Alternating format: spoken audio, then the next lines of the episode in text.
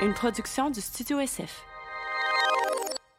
Salutations les amis, encore une fois, bienvenue à J du Temps discute. Merci profondément d'être à l'écoute, c'est vraiment vraiment apprécié. Euh, tout ça est enregistré en direct du Studio SF à Montréal euh, et je me réjouis profondément du succès que connaît le podcast. Euh, le, le, le, but premier euh, de, de, ce projet, évidemment, c'est juste euh, d'avoir des conversations intéressantes avec des gens que je trouve badass et je me réjouis de savoir que ça vous intéresse. Donc, euh, merci vraiment de, de, de cliquer sur le podcast euh, à chaque semaine ou presque. Et si c'est la première fois que vous êtes là, bien bienvenue et j'espère que ça vous plaira. Euh, J'ai une invitée en or pour vous aujourd'hui. C'est une fille qui s'appelle Guylaine Gay. Euh, je l'ai rencontrée cet été dans Les Fantastiques. J'animais l'été c'est fantastique à Rouge FM et c'est une des fantastiques régulières de la saison de Véronique Cloutier, donc de Véro et les Fantastiques.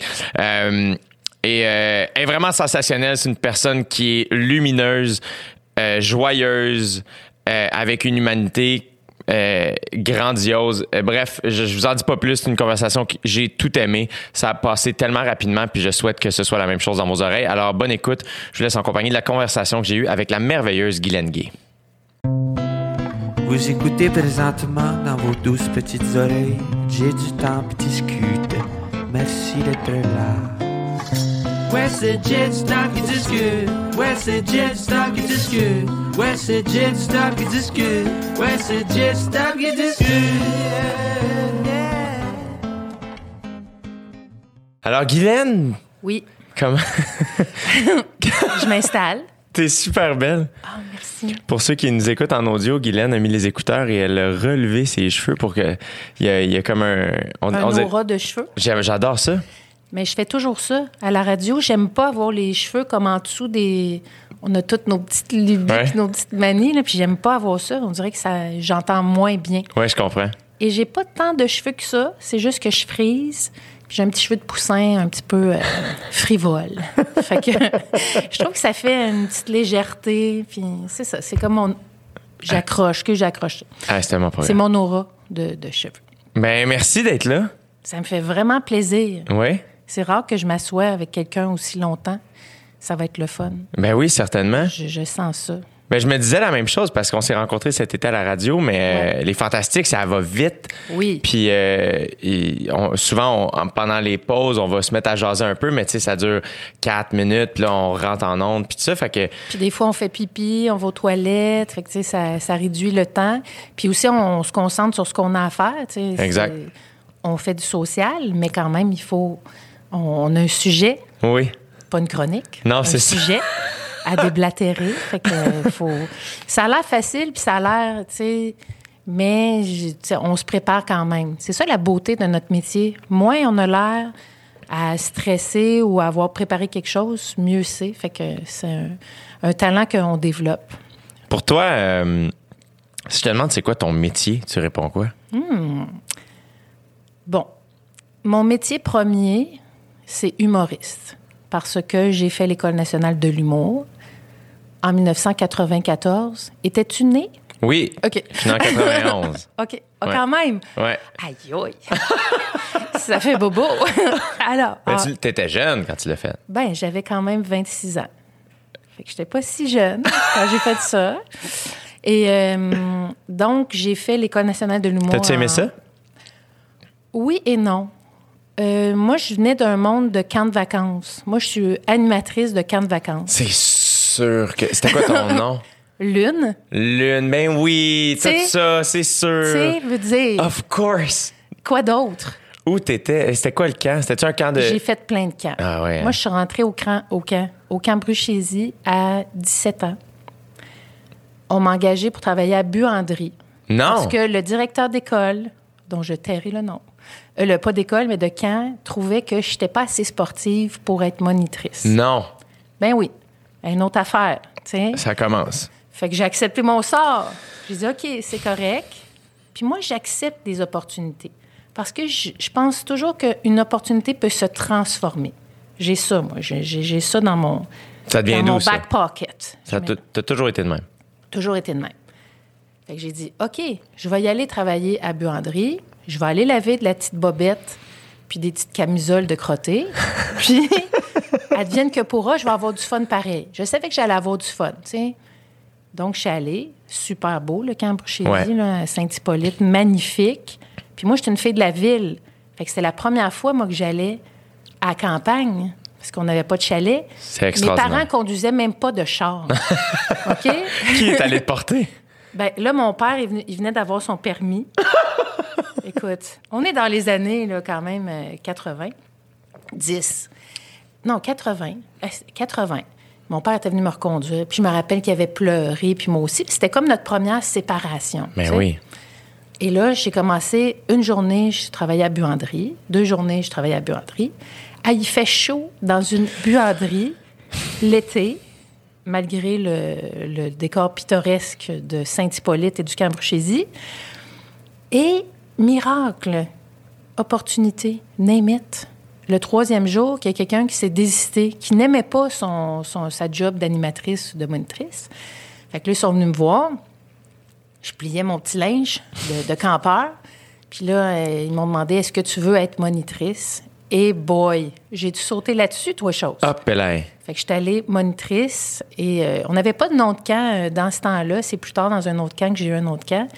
Mais euh, donc, j'ai commencé à être animatrice, monitrice de camp. Et là, là, j'ai découvert, tu sais, mon, essence, tout ce que j'avais fait en impro, en théâtre à l'école.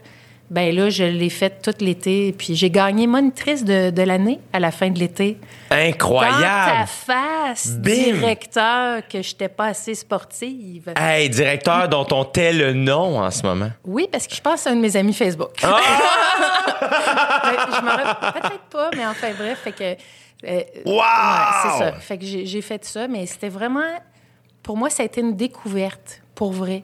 De ce contact-là avec les enfants, avec les autres moniteurs, c'est- toute une fratrie. Là. Ben on oui. Mm-hmm. devient littéralement une famille. Mes premiers kicks. Of sais, course. Tout ça, là, tout ça, là, je- c'est ça. Fait que Ton groupe, fun. il avait quel âge? Mon premier des groupe. jeunes, jeunes? euh, non, parce que moi, comme j'étais. Ben, peut-être c'est dans la mentalité de l'époque, mais comme j'étais quelqu'un de costaud, j'étais une fille costaude, le directeur de l'époque m'avait mis avec les- le groupe de gars des campeurs 11-12 ans. Parce que c'était peut-être un peu plus rough, tu sais, il fallait avoir un peu plus de poigne. Puis moi, je suis quelqu'un d'assez doux. Ben oui. Mais je suis quelqu'un de très discipliné et qui impose une certaine discipline aussi. Je suis pas là de ça. I'm a bitch. Mais fait que moi, je l'avais. J'avais vraiment l'affaire. tu sais. J'étais vraiment ferme avec eux parce que là, on avait beaucoup de jeunes de toutes sortes de milieux, dont des milieux très défavorisés. Puis bon, c'était quand même assez rough, je te dis. tu sais. Puis dans le dortoir, écoute, des souvenirs, là, des odeurs d'urine qui me reviennent. Bref.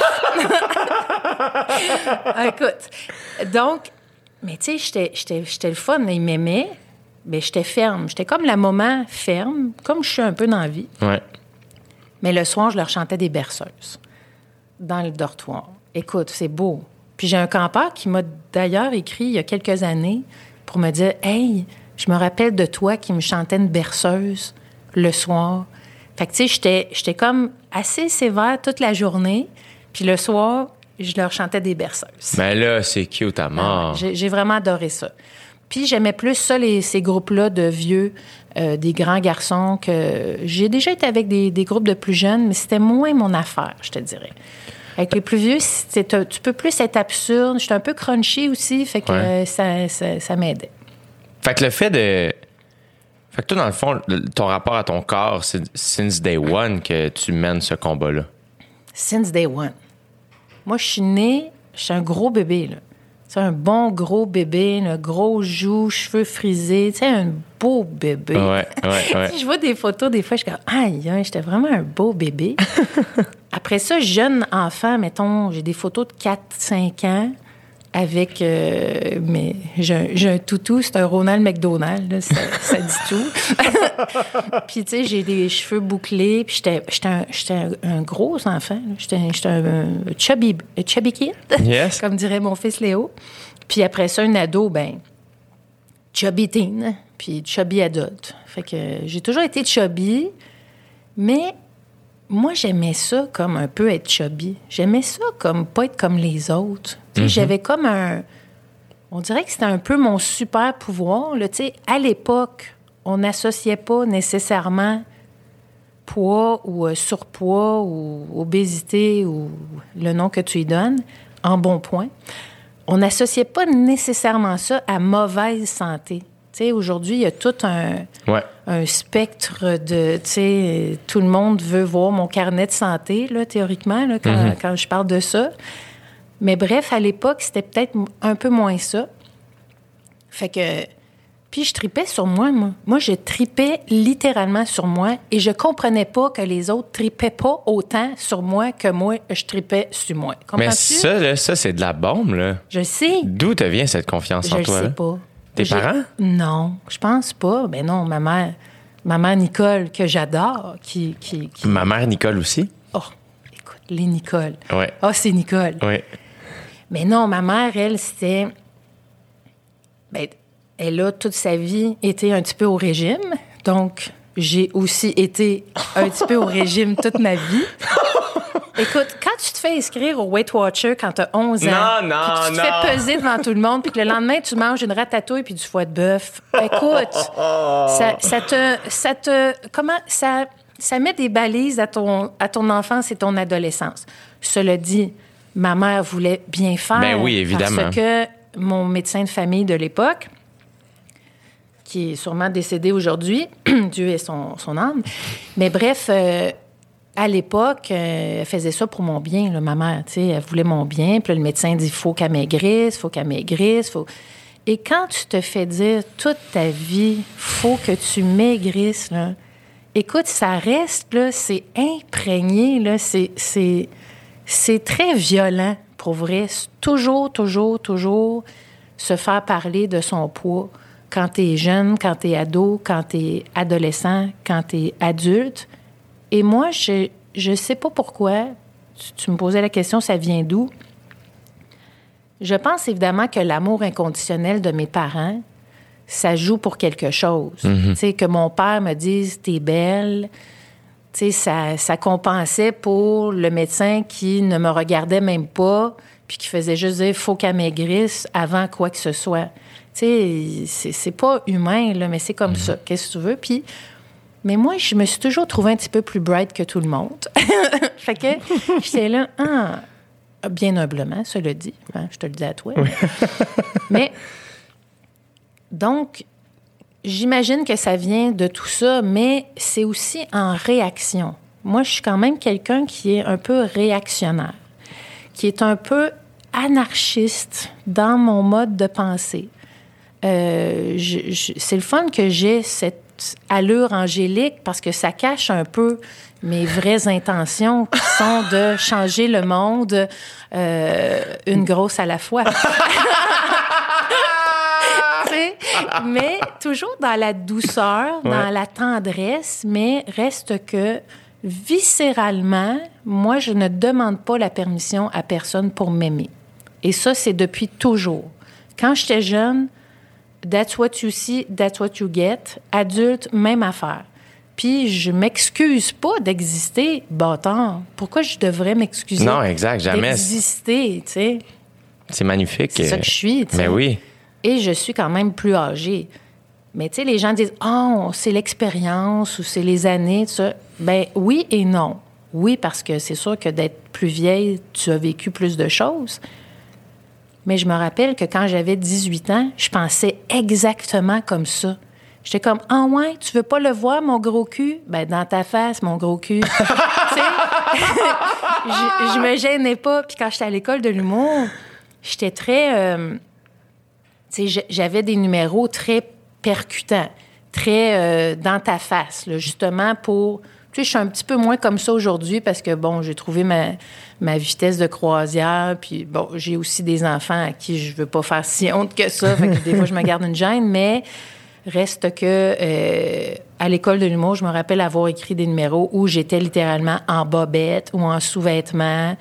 Puis, tu sais, c'est comme, c'est de ça que tu ris, ben, tu vas voir de quoi tu ris pour vrai. Je vais te le mettre dans la face. De quoi Wow. Qu'est-ce que tu trouves si drôle Puis après ça, tu me, tu me diras si tu trouves ça si drôle que ça. C'est donc été un petit peu réactionnaire toute ma vie, mais maintenant avec un petit peu plus de dentelle, je dirais. Qu'est-ce qui, euh, qu'est-ce qui a fait en sorte que. Y a-tu eu des moments justement où tu étais. Tu sais, on parlait tu parlais d'expérience. Mm-hmm. T'es-tu fatigué quand on parle de ça encore? Non, jamais, jamais. Puis tu sais, je suis pas meilleure qu'une autre, là. J'ai maigri, j'ai grossi, j'ai maigri, j'ai grossi. Gars, là, tu sais, gars, il- Lise Dion en a fait euh, des numéros. I can relate, tu comprends? Parce Ouais. que malheureusement, même si on a toute l'expérience du monde ou toute la bonne volonté du monde, ben à un moment donné, toute grosse se fait aussi prendre au jeu. Puis, tu sais, j'ai- fait des cures de jus, des affaires.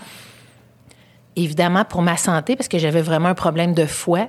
Mais ça, ça donne que j'ai perdu 50 livres. Et là, hop, tout le monde se met à dire toutes sortes de belles affaires, puis ça, et veut, veut pas, c'est plaisant. Ouais. tu sais? Fait que, puis sais-tu quoi? On dirait que mon corps est irrigué d'une façon je leur prends le poids comme après. Tu sais, aussitôt que j'arrête de boire du jus de cocombe, ben, tu sais, je mange pas nécessairement du Kentucky pour déjeuner, mais tu sais, je reprends un petit peu de poids. Puis, tu sais, mon métabolisme étant, j'ai un métabolisme plus lent. C'est ça.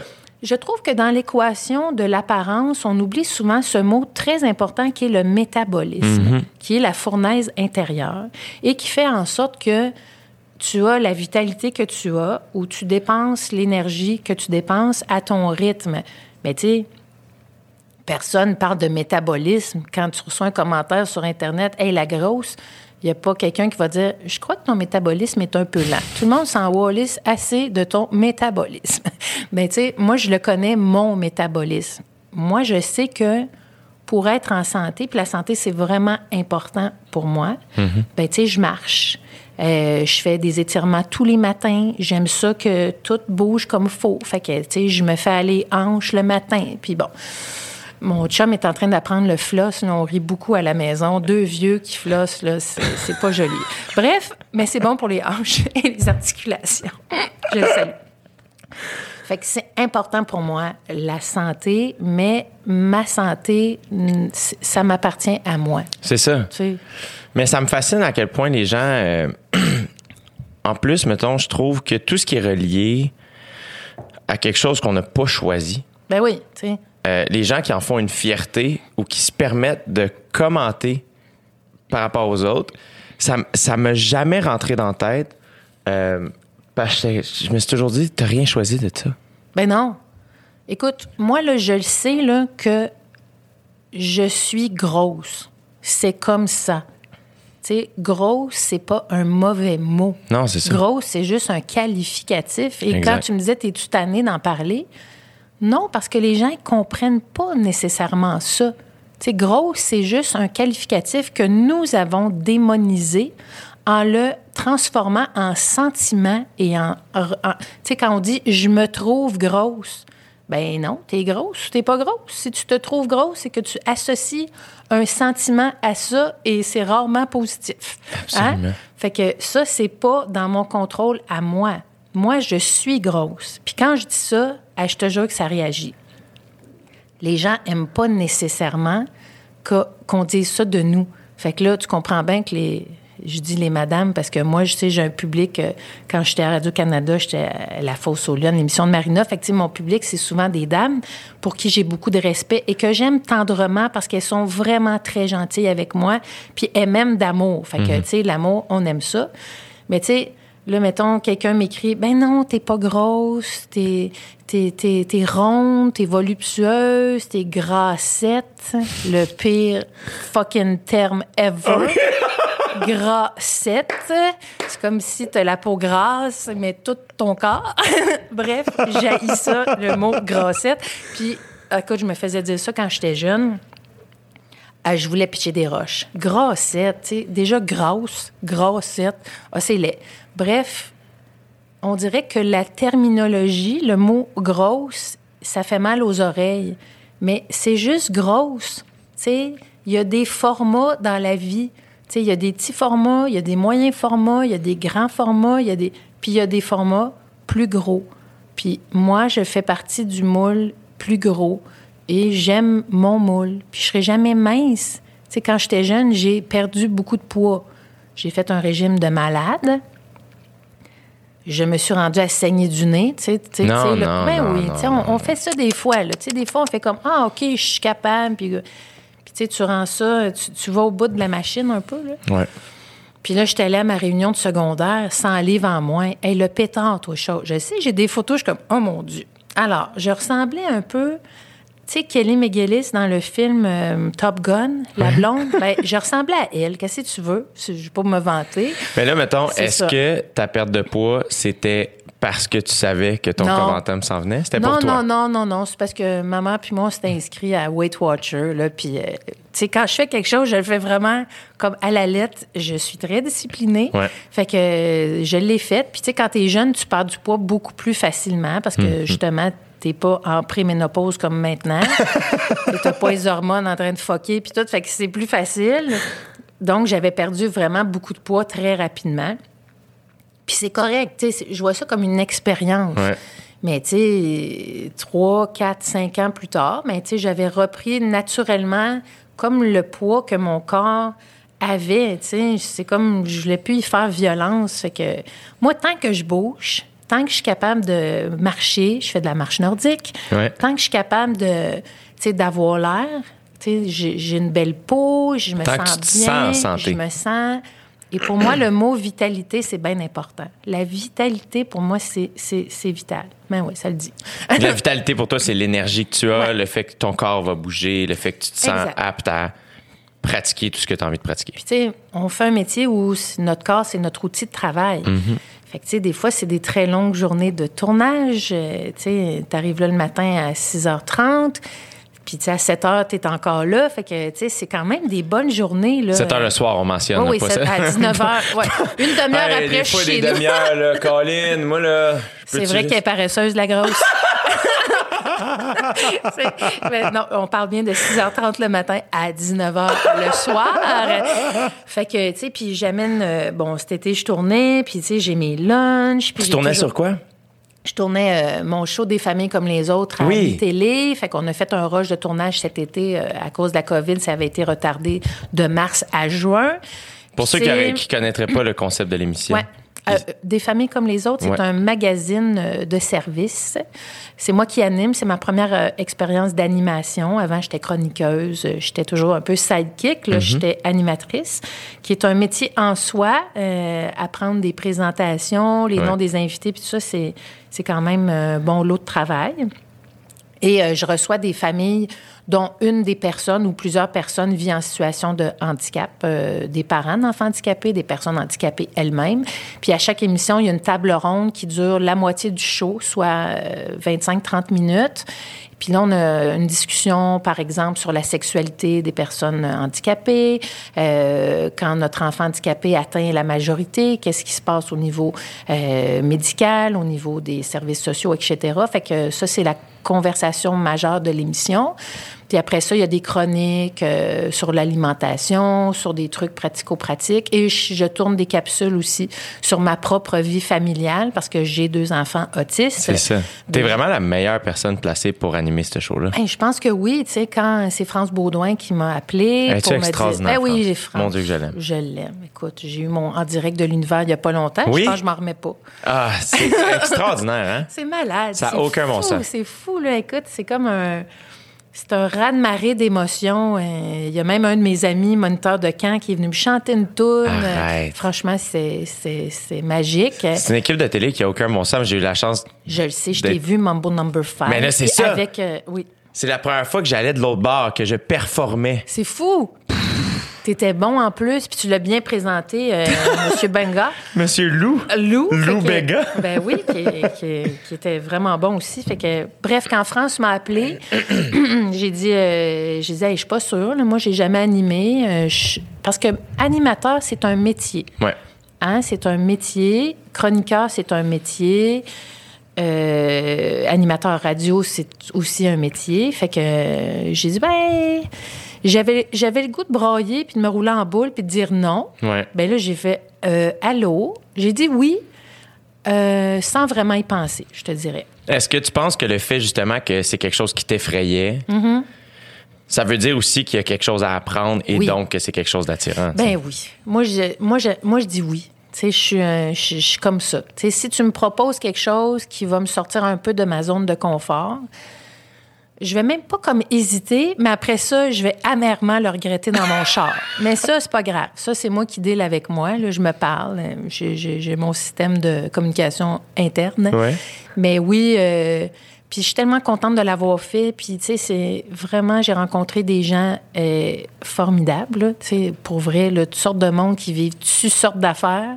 Écoute, euh, c'est très... c'est très réconfortant de rencontrer d'autres personnes qui vivent des quotidiens atypiques comme moi. Puis comme moi, je le vis chez nous euh, avec mes garçons, euh, ben, tu sais, c'est peut-être plus facile pour moi aussi de comprendre ou de relate avec Ben oui. eux euh, sur leur quotidien. Puis ça fait que c'est vraiment une super belle expérience. C'est notre deuxième saison cette année. Puis euh, franchement, je suis... et puis je suis assez fière, merci, parce que tu sais, c'est un show d'une heure, puis je suis là une heure. Ouais. Hein? Fait que tu sais, c'est- comme ça. Fait que j'étais là, oh là là. Puis tu sais, quand je recevais mes euh, ben, tu sais, le, le plan de tournage là, avec tous les trucs à tourner, tout ça, c'est quand même beaucoup de pages.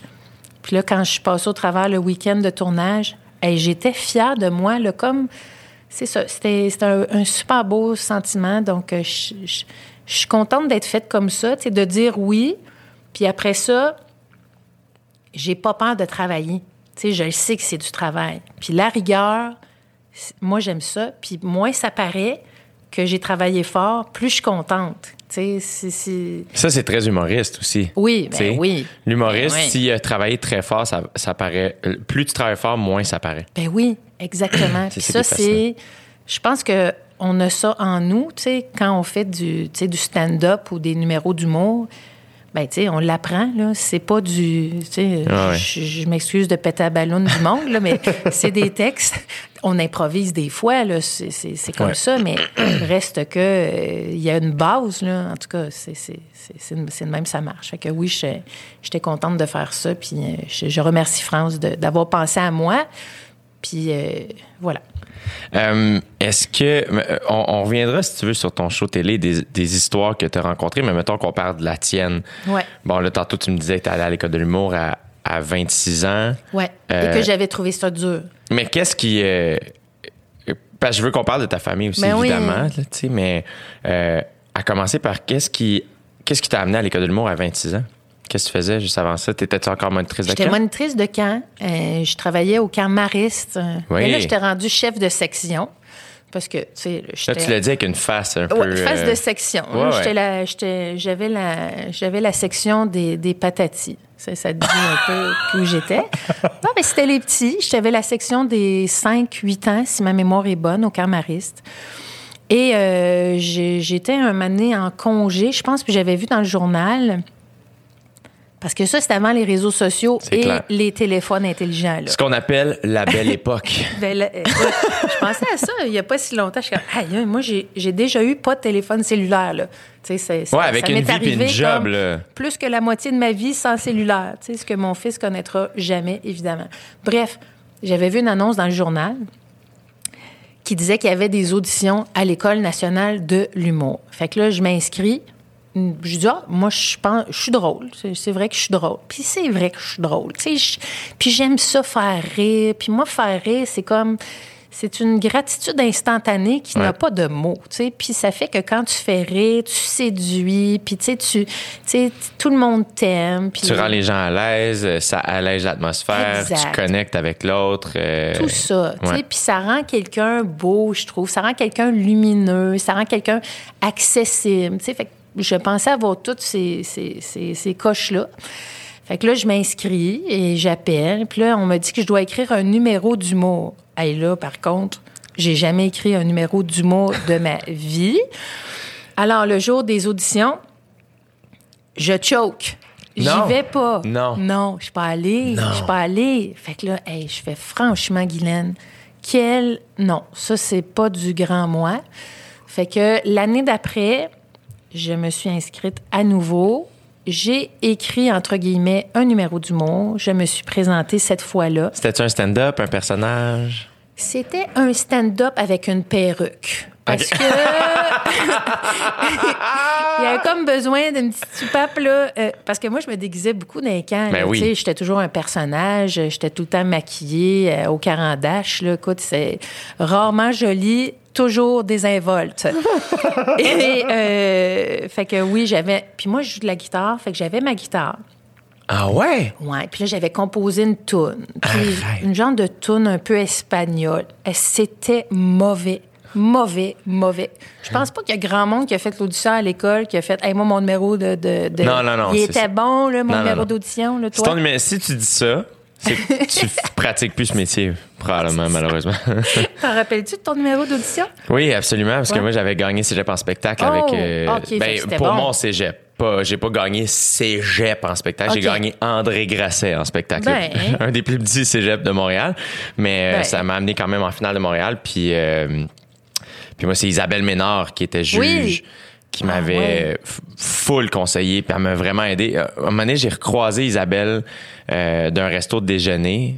Il y a quelques années de ça, j'étais en train de déjeuner avec ma mère, puis on s'est salué, puis on s'est toujours recroisé. Ouais, on se voit pas souvent, mais puis euh, ma mère était devenue super émue C'est vrai. parce qu'elle était comme, hey, cette femme-là a changé ta vie. C'est Tu sais, vrai. elle s- elle- oh, t'a- t'avais 19 ans, Mm. puis elle, elle- a vu quelque chose en toi qui a fait en sorte que t'as as eu la confiance de te présenter à l'école de l'humour, puis regarde aujourd'hui ce que ça devient. Elle était devenue super émue, ma mère. Fait que, ouais.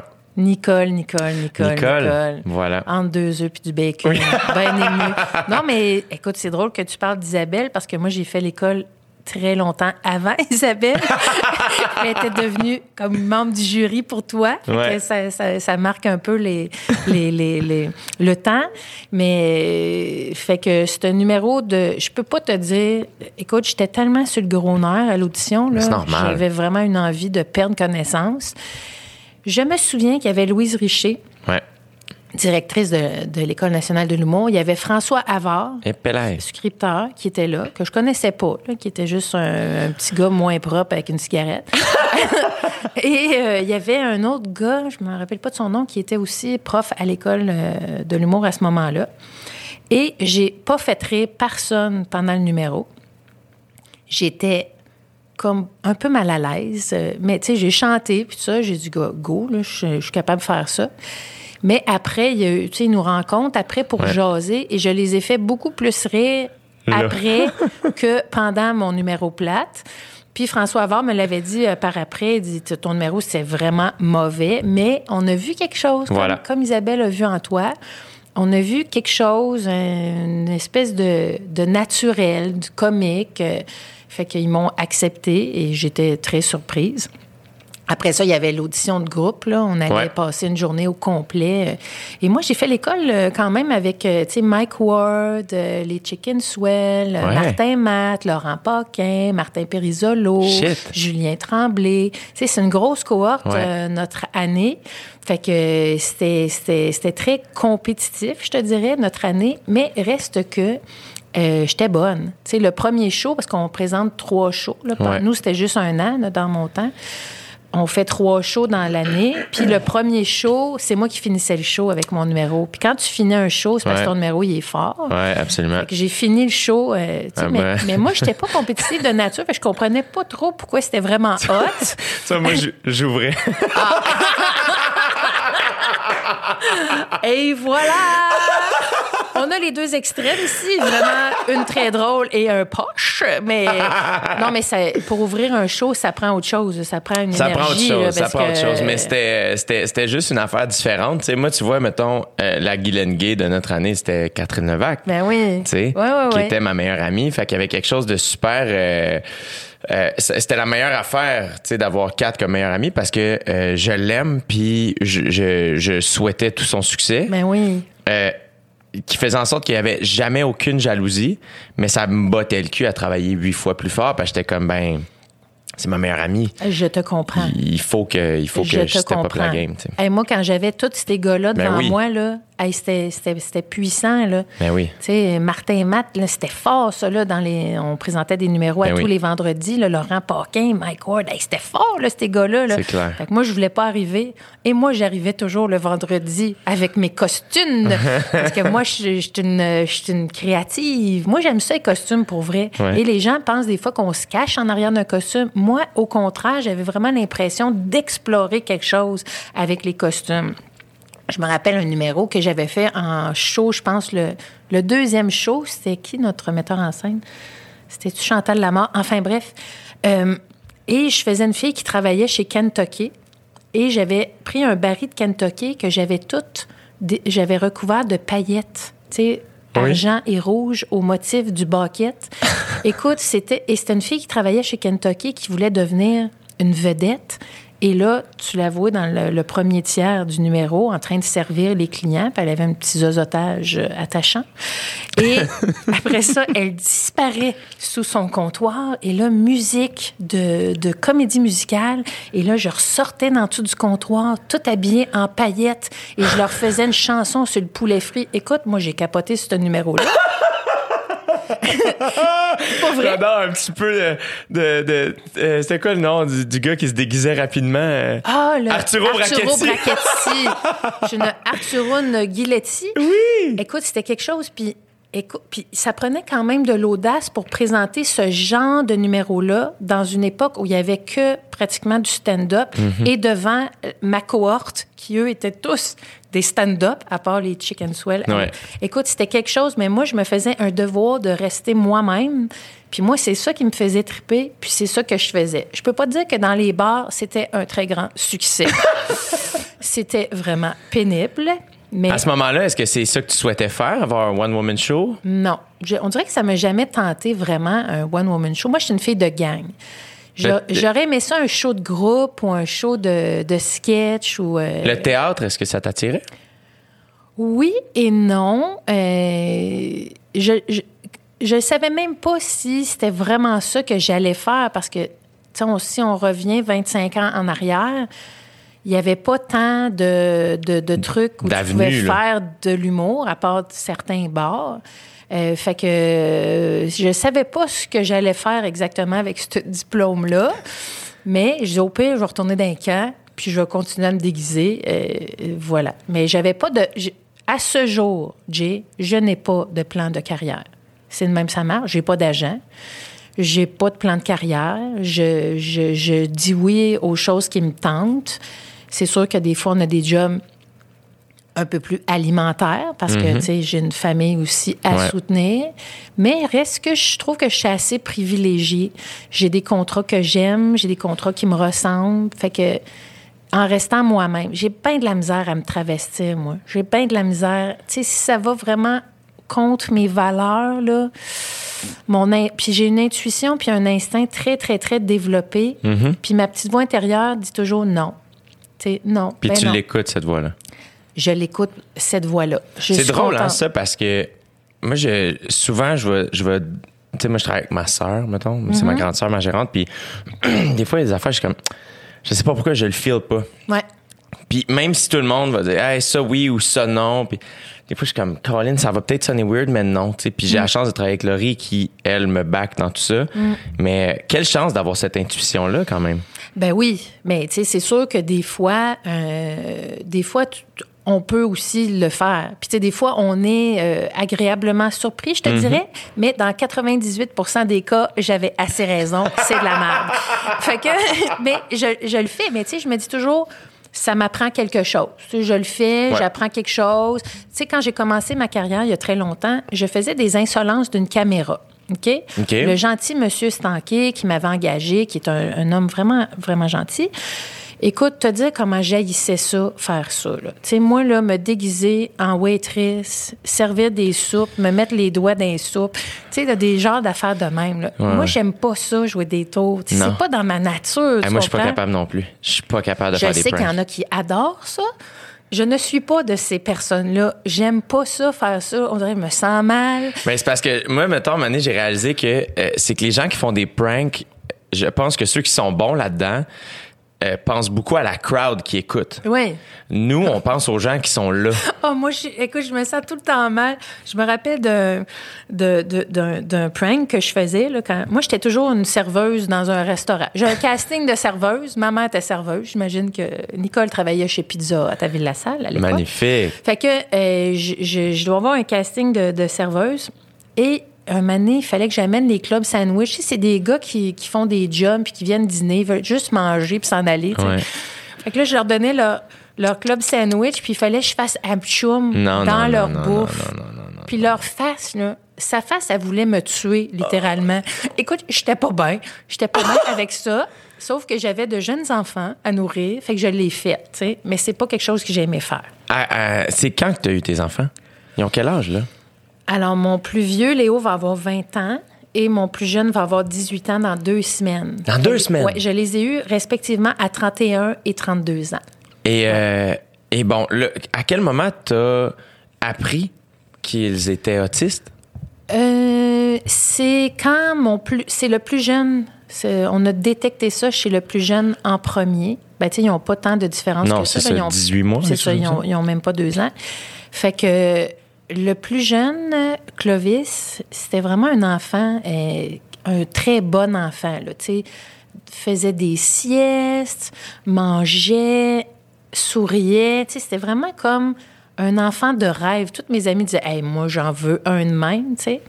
Et là, rendu à, euh, je te dirais, vers l'âge de deux ans, a commencé à avoir des comportements euh, nouveaux.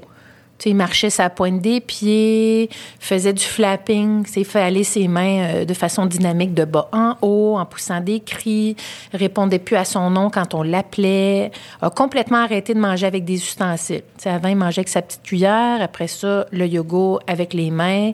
Et encore aujourd'hui, Clovis ne mange pas avec des ustensiles. Fait que ça, vers l'âge de deux ans, on a commencé à voir ça.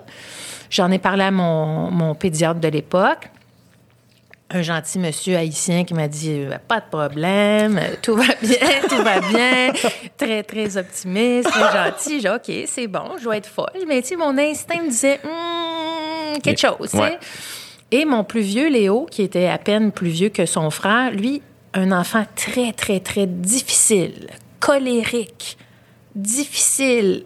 Écoute, c'était, c'était ardu avec Léo, là. C'était pas, c'était pas facile.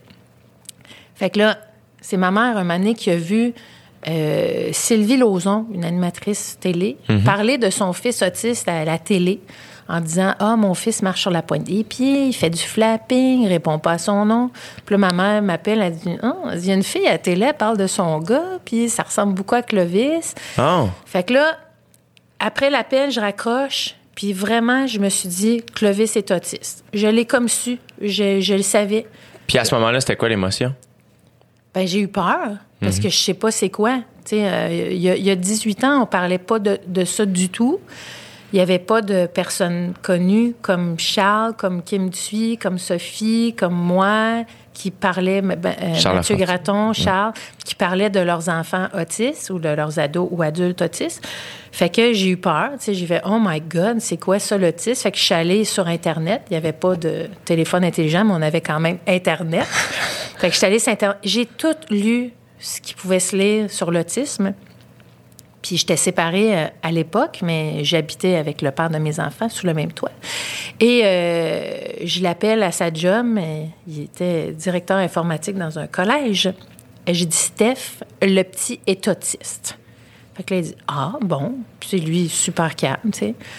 On a découvert qu'il était autiste, lui aussi. Ah oui? Avec- oui, il est Asperger, le père de mes enfants. Il est donc... euh, Il a découvert ça à ce il a moment-là. découvert ça dans le processus. euh, Wow! ouais, c'est ça. Hey, c'est quand même une découverte à faire à l'âge adulte. Oui, oui, oui. Ben, tu sais, lui, c'était. c'était- Ça devait être un savait. relief en même temps? Ben oui, parce que lui, c'était tout le temps le gars, euh, tu sais, un peu marginal. Tu sais, le père de mes enfants, c'est vraiment un gars extraordinaire. Je l'adore. Il s'appelle Stéphane. Dans, dans mon livre Deux garçons à la mer, il s'appelle Monsieur Beige. Là. Pas parce qu'il est plate, c'est parce qu'il s'habille en beige. C'est simple de même. Trop de couleurs, pour lui, c'est confrontant. Fait que il s'habille en beige. je dois être confrontant d'appeler pour le pauvre Hey Stéphane. my God! Je vais y envoyer tes photos dans le L Québec. Il va, il va spinner. Il va avoir une petite réaction ultra sensorielle, certain. fait que euh, je l'ai appelé. Puis je pense que Clovis est, je, Clovis est autiste. Puis là, il dit, ah bon, ben écoute, on, on, va, on va faire avec. On va. Fait que, sa réaction m'a quand même rassurée. Puis après ça, euh, un an plus tard, parce que c'est quand même assez long, là, tu te mets. euh, sur une liste d'attente pour une évaluation pédopsychiatrique à Sainte-Justine. Et ça, c'est la période angoissante. là. Les, les- les parents qui vivent ça en ce moment ou qui l'ont vécu comprennent exactement ce que je dis. Quand. C'est le... Tu sais pas. C'est l'inconnu, c'est... Puis, tu sais, il n'y a pas tant de livres, il n'y a pas tant de... Moi, j'ai lu plein d'affaires qui se faisaient en Angleterre parce que les autres étaient vraiment rendus un peu plus loin que nous en, en- en Royaume-Uni. Fait que un an, après ça, on s'en va à Sainte-Justine. On reste là quelques heures. Il observe Clovis, euh, le verdict, euh, autiste. Elle, à ce moment-là, il observe juste Clovis, pas Léo. Non, Léo est pas du tout dans l'équation à ce moment-là. OK. Parce que Léo euh, parle quand même un peu. Il parle, on comprend pas super bien, mais il est pas autant, là, on va dire, dans sa bulle que son frère. Fait que, fait que là, on a le diagnostic de, de- de Clovis. Euh, comment ça se passe? C'est qu'on est à Sainte-Justine, puis ils nous mettent dans une salle avec des vitres. Et là, il y a plein de gens qui nous observent. Et nous interagissons avec Clovis. On, on fait des Toi jeux avec lui. C'est ça, son père, moi et Clovis. Clovis. Puis là, il nous regarde, comme dans un aquarium. C'est bien spécial. Pendant deux heures, je pense. Non. Ouais. OK, fait que vous, vous faites comme si. Comme c'est- la vie, là. C'est votre version d'occupation double, mais. Exact. C'est euh, évaluation double. à Sainte-Justine.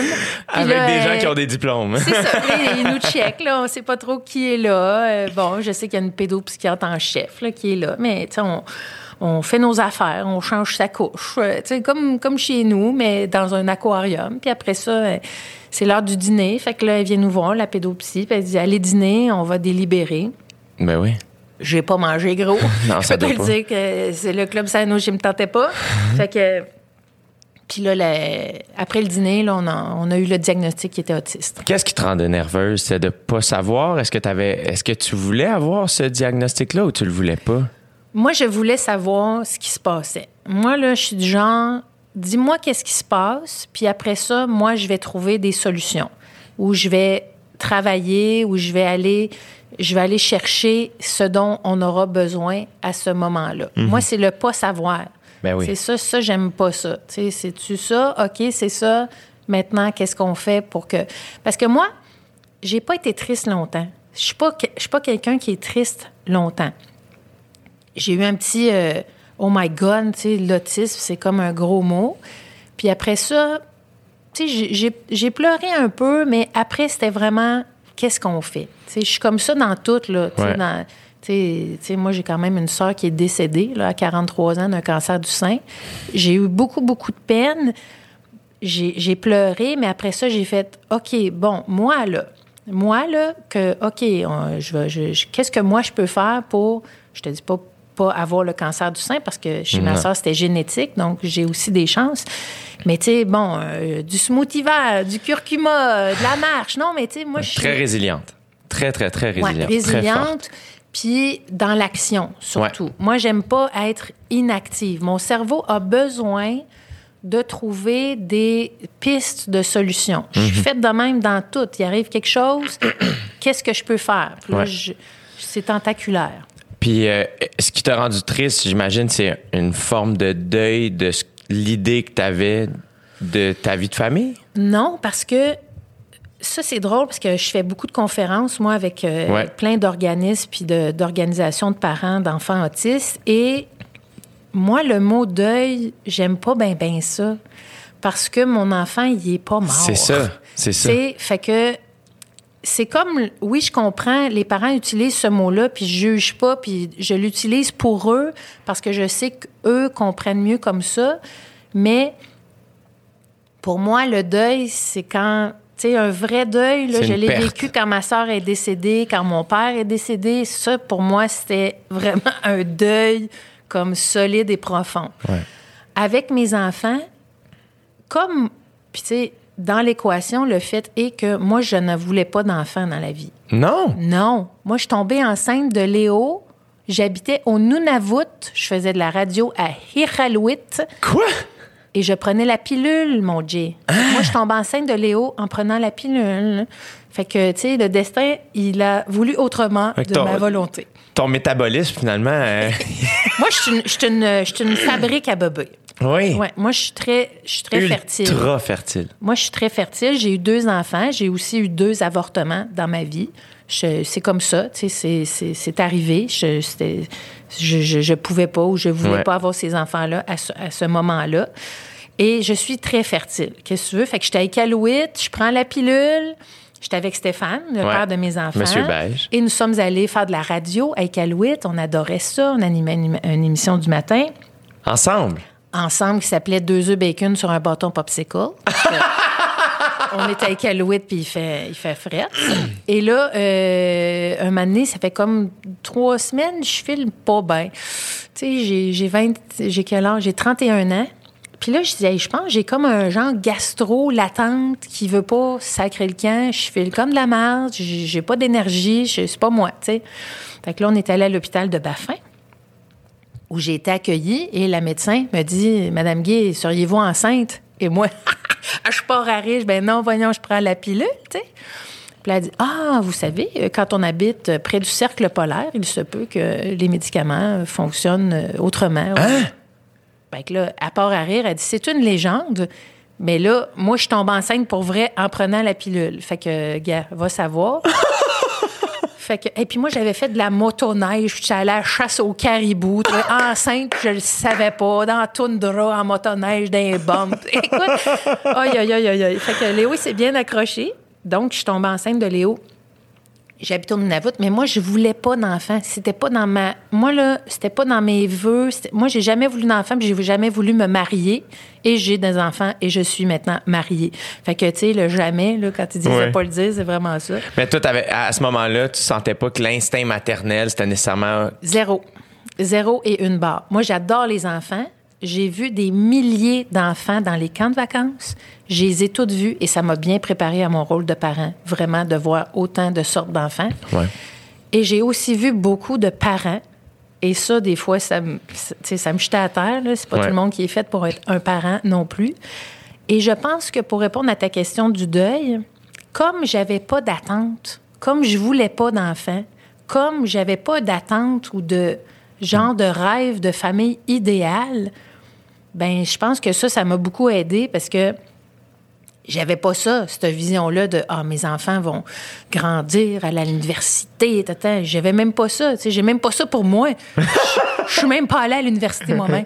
Fait que tu sais, j'ai- j'ai peut-être que le fait que j'avais pas ces attentes irréalistes là Ouais. ou, ou, ou fondées sur des, des, des, des rêves, ben c'était plus facile pour moi. Fait que le deuil, moi je l'utilise pas, mais je comprends que pour certaines personnes, c'est un deuil de, Ouais. de, de plein de petits deuils, oui. Mais toi, dans le fond, la peine que tu as vécue, c'était plus par rapport à Clovis, sa vie à lui. Ben oui, parce que là, il faut comprendre que Clovis, il est autiste non verbal. Ça, pour bon, quelqu'un, mettons, là, qui a entendu ce mot-là, mais qui ne connaît pas ça. L'autisme, c'est c'est pas- L'autisme, c'est oui. très large. On, on parle souvent du spectre de l'autisme. Il est grand.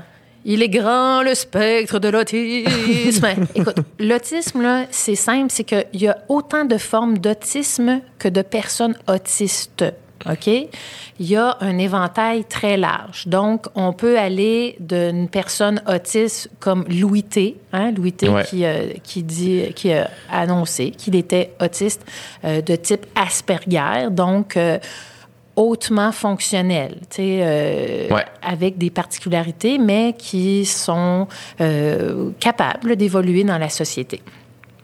Il y a dans le spectre de l'autre bord, il y a des autistes comme mon fils Clovis. Clovis, lui, est autiste non verbal.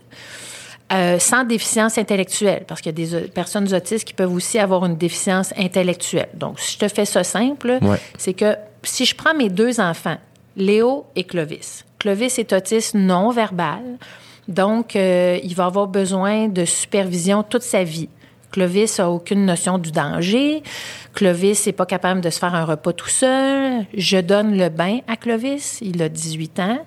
Euh, j'ai vu son poil apparaître dans les dernières années. C'est quelque chose de quand même voir tout ça. La puberté, là, aïe, c'est quelque chose. Fait que Clovis aura toujours besoin de quelqu'un pour s'occuper de lui. Mon fils Léo, par contre, est verbal. On dit que Léo est hautement fonctionnel. Donc, il est verbal. Il fréquente une école spécialisée jusqu'à l'âge de 21 ans, mais pour Léo, la vie est quand même compliquée. Parce que l'autisme, ça, touche trois sphères de la communication. Ça touche la, communication, ça touche la sociabilisation, puis ça touche la compréhension. Fait que des fois, pour Léo, toutes les conventions sociales, c'est difficile à comprendre. Fait qu'on a beaucoup de conversations avec lui, comme euh, aux élections américaines. Tu sais, il faut vraiment... Euh, faut vraiment beaucoup, beaucoup parler à Léo pour qu'il comprenne bien ce qui se passe dans le monde. Et en ce moment, avec tout ce qui se passe, je te dire, on jase. Ouais. On jase, on jase. Fait que le spectre est bien, bien grand. Et moi, j'ai vraiment les deux, euh, aux antipodes là, du spectre, j'ai vraiment les deux types. Fait que je peux bien comprendre Ben oui. un et l'autre. Euh, à quel moment vous avez réalisé. Parce que là, bon, vous avez eu le diagnostic de Clovis. Ouais. À ce moment-là, Léo, euh, vous le savez pas encore. Non. Euh, donc, à quel moment, là, c'est quoi la dynamique familiale? T'es plus avec Monsieur Beige, euh, Non. Stéphane? Non. Euh, fait que là, c'est quoi le plan à ce moment-là? Toi qui es en mode solution? Ouais.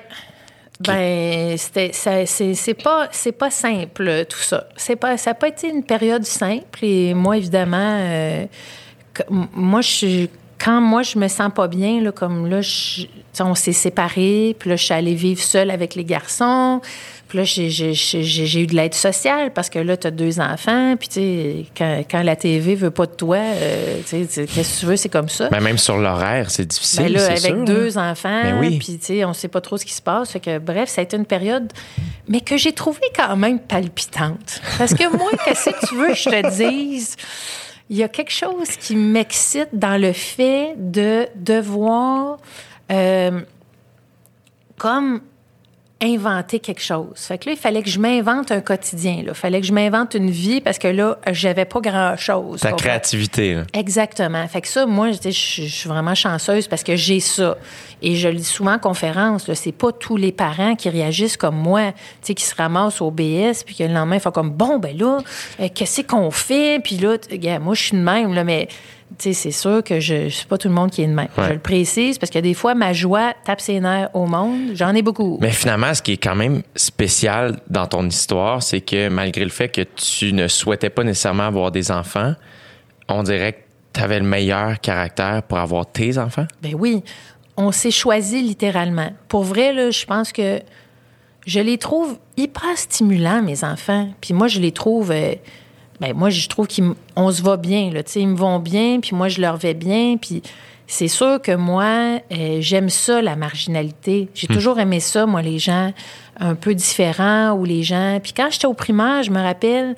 Moi, j'aimais pas ça que les, les gens soient rejets, entre guillemets. Moi, j'allais toujours chercher ceux qui, à qui on parlait moins ou qui étaient un petit Très peu plus inclusive. Toujours, toujours. Puis pas parce que j'ai pas appris ça. J'étais, j'étais comme ça. Puis Léo, pour le diagnostic de Léo, c'est beaucoup plus tard qu'on a eu le diagnostic de Léo.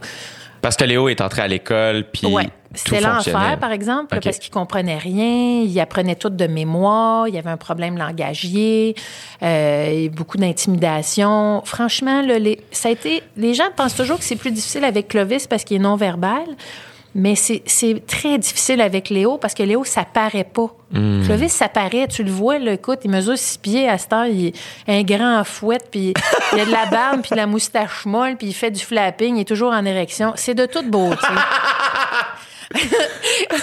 Parce que lui, il n'a pas le contrôle de c'est conventions sociales. ça. Tandis que Léo, comme ça paraît pas, ben c'était plus long. Puis a Léo, il a eu son diagnostic juste à l'âge de 12 ans. Et c'est pas parce qu'on le savait pas, moi je le savais là, qu'il était autiste, c'est juste qu'il a, il a fait plusieurs évaluations avant d'arriver à cette évaluation-là. Puis ce que, ce que ça fait quand un diagnostic, c'est qu'enfin, ils peuvent avoir, ils ont droit à des services puis des ressources à l'école. Fait qu'il a pu aller dans une classe spécialisée. Puis ça a changé littéralement sa vie, ça a changé son estime de lui. Léo, c'est un fier autiste. Pour lui, c'est son super pouvoir. Il est Ouais. super bon aussi en dessin. Il n'a pas honte du tout de sa condition. Chez nous, toutes les conditions. Nous autres, gars, moi, là, j'ai deux enfants autistes. Moi, je suis une humoriste obèse. Je trouve que c'est une condition. Puis mon chum est bipolaire. Fait que chez nous, là, toutes conditions confondues, on n'est pas gêné de ça. On en parle. Il y a des moments, euh, pour mon chum, l'automne, c'est plus rough un peu, là, sur, son, sur sa condition. Ouais. La bipolarité, on s'en parle. Euh, Léo, les conventions sociales, là, l'amour, puis tout ça, là. Fait que. C'est compliqué. tu sais, 20 ans, c'est compliqué. Fait que, nous autres, on parle de tout. Moi, je suis gênée de sexualité, de qu'est-ce que tu regardes sur Internet, tout ça, là. Moi, Pas de gêne, on en il y a parle. pas de gêne parce que... euh, parce que moi, j'aime tout ça d'eux autres parce que c'est ça qui fait que qu'on est ce qu'on est. Puis, tu sais, on... Moi, je trouve qu'on est vraiment une belle famille, tu sais. On est une famille spéciale, mais, Mais on est une belle famille. Mais c'est une famille qui est, eh, tu sais, comme fascinante. Là. J'utilise souvent ce mot-là, mais c'est Ouais. ça que c'est. là. C'est... Écoute, fascinant. Ben tu oui. viendrais souper chez nous, puis tu trouverais ça assez plate. Parce Ouais. que tout le monde est sur sa machine. On mange jamais à table, nous autres. Jamais, jamais. Tu sais, tout le monde. Les... Clovis, il mange dans sa chambre. Tu sais, il, il a Une son journée dans la vie de. Clovis, ça ressemble à quoi? Clovis se réveille à 7h30. euh, il a son ordinateur. On amène ses toasts à son ordi. Il fait son lit. C'est le plus rangé de toute la famille. Lui, là, tout est toujours nickel. Il faut que tout soit pareil comme quand il est parti. Quand il revient de l'école, il faut que rien soit différent. Il y a comme un toc. là. Oh, un sérieux, sérieux toc. Une petite rigidité. Hein? OK. Une petite. euh, ben, il faudrait plutôt dire que Clovis, pour lui, il est très photographique. OK? OK. Il a une mémoire photographique très grande. Fait que quand il part de la maison puis qu'il place ses choses, puis il, place, il remplit ses deux petites bouteilles d'eau avant de, ren- de- de partir. Puis quand il revient de l'école, il faut que la photographie soit pareille. OK. fait que, fait qu'il se lève, mange ses toasts, euh, se, découvre son corps un peu devant son ordinateur, euh, regarde toutes sortes d'affaires sur YouTube, des Sesame Street en hébreu, euh, il est capable de compter jusqu'à 100 en, espagnol. tu sais, il est non-verbal, mais il fait de l'écolalie. L'écolalie, c'est qu'il répète des choses qu'il entend, mais de façon parfaitement comme ce qu'il a entendu. Fait que ça, ça s'appelle de l'écolalie. Fait qu'il est non-verbal, mais il parle. Ben, si- Il émet des sons. il émet des sons, mais il comprend pas nécessairement ce qu'il dit. Tu Ouais, comprends? ouais. Quand je fais des conférences, pour bien montrer aux gens ce qu'est l'écolalie, c'est Clovis qui fait ma première partie. Ah ouais? Fait que, il vient avec toi. Il vient avec moi. Fait que, mettons, une fois, on jouait dans une église, imagine-toi donc. Je pense que c'était à Cowansville. Puis, euh, parce que Clovis adore les sons, l'acoustique. Fait que là, j'y donne le micro. J'ai alors, bonsoir, merci d'être là à ma conférence, blablabla. Je vous présente ma première partie, Clovis Baudin. Mais je, je leur parle pas de lui. Clovis arrive sur la scène. Il est-tu gêné? Il aime En ça? tout. Ben non, lui, il a aucune notion de track. Là. Il sait Non? pas c'est quoi le track. Ben non, il est bien- OK. il est bien fait. Fait que le fait qu'il y ait plein de gens qui le regardent, ça le stresse pas? Non, au contraire, tu sais, il- puis il adore les applaudissements. Et quand les gens applaudissent, il trouve ça drôle. Fait que, bon, comme moi. fait que là, là, je donne le micro, puis là, il part, euh, puis là, il, il va réciter une chanson, mettons, d'une comédie musicale britannique de pirates. OK? Mettons qu'il est là-dessus, là, cette, cette journée-là, là. Toi, qu'est-ce que tu lui dis? Comment tu le briefes? Moi, je briefe pas. Je donne le micro. Ah, Juste le micro, cet objet va faire en sorte qu'il a envie de parler dans le micro parce que sa son. voix résonne. Voilà. On a, on a fait ça dans une, euh, un, un aréna en Abitibi. Il a capoté. C'est là qu'il a fait ça la première fois. J'ai dit, oh, on a quelque chose, j'ai une première partie. Fait que là, là, il commence, puis mettons, euh, là, il y a le micro, puis il fait, oh, now we're going to ring the song, ring the, the cauliflower. Puis là, il, il parle vraiment à la- à l'anglaise, hein, puis il va tout faire la tourne au complet. Et là, les gens sont vastement impressionnés. Écoute, c'est merveilleux, il chante super bien. C'est-tu vrai? Ouais, puis là, tout le monde applaudit. À capella, ouais, donc. Mais là, Mané, il faut que j'enlève le micro parce qu'il va faire 6 heures au micro. Fait que là, j'enlève le micro, puis là, je dis, c'était mon fils Clovis, euh, qui est non-verbal. Les gens font comme Hein, quoi? Mais non, mais il chantait tout ça. Ouais. Et là, je peux expliquer ce qu'est l'écholalie, qui est vraiment euh, que Clovis répète quelque chose que son cerveau a littéralement enregistré. Puis là, il répète tel quel, avec toutes les voix, les accents, les choristes, puis tout. Mais quand on dit non-verbal, c'est que il peut pas formuler une phrase de façon autonome. Il peut pas dire Ah, maman, j'ai envie de manger un grilled cheese aujourd'hui. Sais, Il va être en bobette dans la cuisine en pointant le pain, puis il va faire this, this. Ça, ça veut dire je veux un grilled cheese. Mais il peut pas dire, il va pas formuler une phrase. Fait que c'est ça l'écholalie. Puis ça, ça illustre vraiment bien quand Clovis fait sa comédie musicale. Après ça, de, les gens sont très sont étonnés, évidemment, que, C'est clair. que Clovis parle pas. C'est quoi ses plus grandes qualités? Clovis, c'est vraiment un. Il y, a, il y a- il y a vraiment beaucoup de bonne humeur. C'est vraiment un enfant qui est joyeux. Euh, il se réveille, il est très expressif, il est très, il aime beaucoup faire des câlins, euh, des becs, euh, même c'est rough un peu là, parce qu'il il il a 18 rendu ans maintenant, fort, il est fort, tu sais, il est grand. Puis il est- c'est ça, il y, a une, il a une bonne humeur. Mais comme évidemment il parle pas, des fois, on le comprend pas. Puis quand on le comprend pas, il peut faire des crises. Ça s'appelle des tempêtes autistiques. Et ça, c'est quelque chose. Pour vrai, là, tu sais, des fois, on est trois, là, mon chum, Léo, puis moi, puis on essaie de... Tu sais, parce qu'il peut se taper, il peut euh, se mordre. Non. Ouais, ouais, ouais. Fait que ça, c'est. Tu sais, je- moi, là, je dis pas que c'est. Tu sais, arc-en-ciel toujours, là. Non, non, non. Tu sais, moi, j'aime ma famille. On a une belle dynamique, mais il y a des moments très difficiles. Comme ça, les crises, on s'habitue vraiment jamais. Maintenant, comme on le connaît, on est capable de prévenir. On voit les signes. Tu sais, c'est assez clair. Là, mettons, il est dans sa chambre, puis là, il crie Oh no, that's not right. Oh no, that's not right. C'est quelque chose qu'il a entendu, mais qui est capable de transposer dans le contexte, tu sais. Fait que là, on sait qu'il y a quelque chose qui va pas bien. Fait qu'on monte, là, c'est en haut. Là, Fait Automatique. écoute, on est euh, sur, une, sur une gosse en haut, puis, tu sais, on check parce que, parce que quand il se tape, puis tout ça, il peut, il peut se faire mal, puis il peut nous faire mal aussi. Fait que, euh, il faut être euh, à l'écoute. Fait que Clovis, ça, ça demande de la supervision constante. Il faut toujours avoir une oreille. Si on ne l'entend pas, il y a un problème. Et, euh, et que- comment il s'entend avec Léo? Comment Léo s'entend avec son frère? Ils s'entendent bien. Euh, Clovis adore son frère. Clovis, là, il voudrait tout le temps coller son frère, faire des câlins, des becs. Léo déteste se faire toucher. C'est une particularité de certaines personnes aut- autistes. Il y a des gens qui sont euh, hyper sensibles, donc qui n'aiment pas nécessairement, pour qui les toucher peuvent être même violents, c'est une agression. Et il y a des hyposensibles, dont fait partie Clovis. Fait que Clovis, lui, est hyposensible. Fait que lui, là, pour brailler de mal, là, faut vraiment qu'il ait mal. Il peut se péter la gueule d'un marche, il va arriver en bas, puis il va se relever comme si de rien n'était. C'est-tu Il a une très, très grande tolérance à la douleur. Fait que, tu sais, quand il fait des câlins, des fois, il, fait vra- il serre vraiment fort, là. Ouais. Ou ben non, tu sais, il, il se frotte le front sur mon front, là. Écoute, ça arrache, pour vrai. fait que, mais, fait que Léo, lui, il aime pas trop se faire toucher. Clovis aime beaucoup toucher. Fait que c'est sûr que ça fait, euh, tu sais, Léo, il repousse, euh, mais il aime, il s'aime. Mais tu sais, ils ont jamais joué ensemble, là. Jamais, jamais. là. Moi, j'ai jamais vu mes gars jouer ensemble. C'est, ça se peut pas. Parce que Clovis, les autres, ça, c'est pas important. Il fait ses affaires, puis, il n'y a pas d'amis. Puis je dis pas ça tristement, mais c'est comme ça, là, tu sais. Il n'y a pas ce besoin-là. Ouais.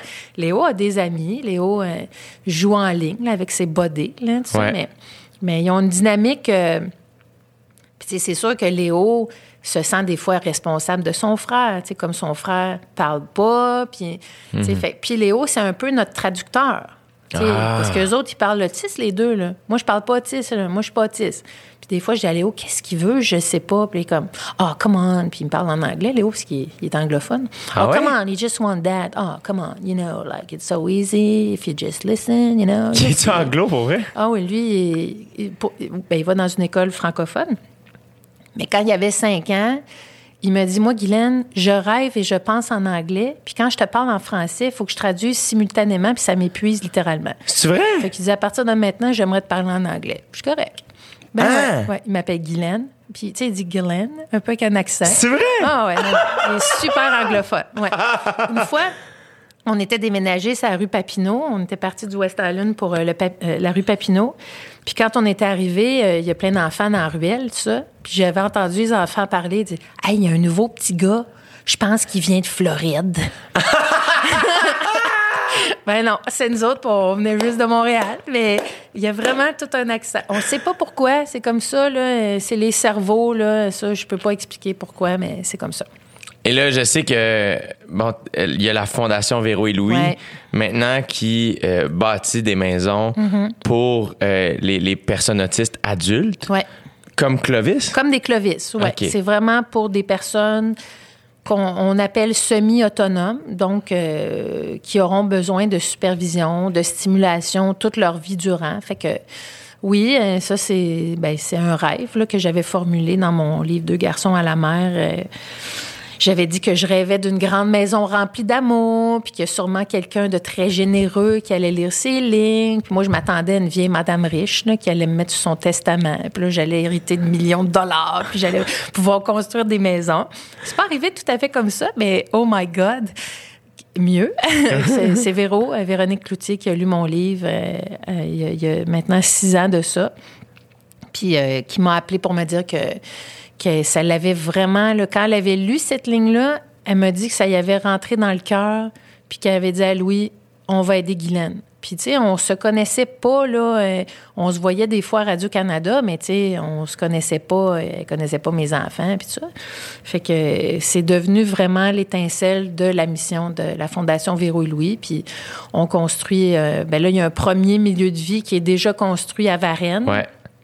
qui va recevoir ses premiers résidents en février. On se croise les doigts. C'est sûr qu'avec la COVID, là, tout avait été Ouais, retardé, ouais, ouais. là, mais c'est fait, elle est construit. Écoute, c'est beau, c'est grand, Incroyable. c'est Et là, est-ce que merveilleux. la, la- c'est, j'imagine il y a des pièces qui sont différentes, des, des, des salles de jeu. J'imagine qu'il y a des salles aussi pour euh, des, des, des personnes. C'est le personnel de la santé qui va être là.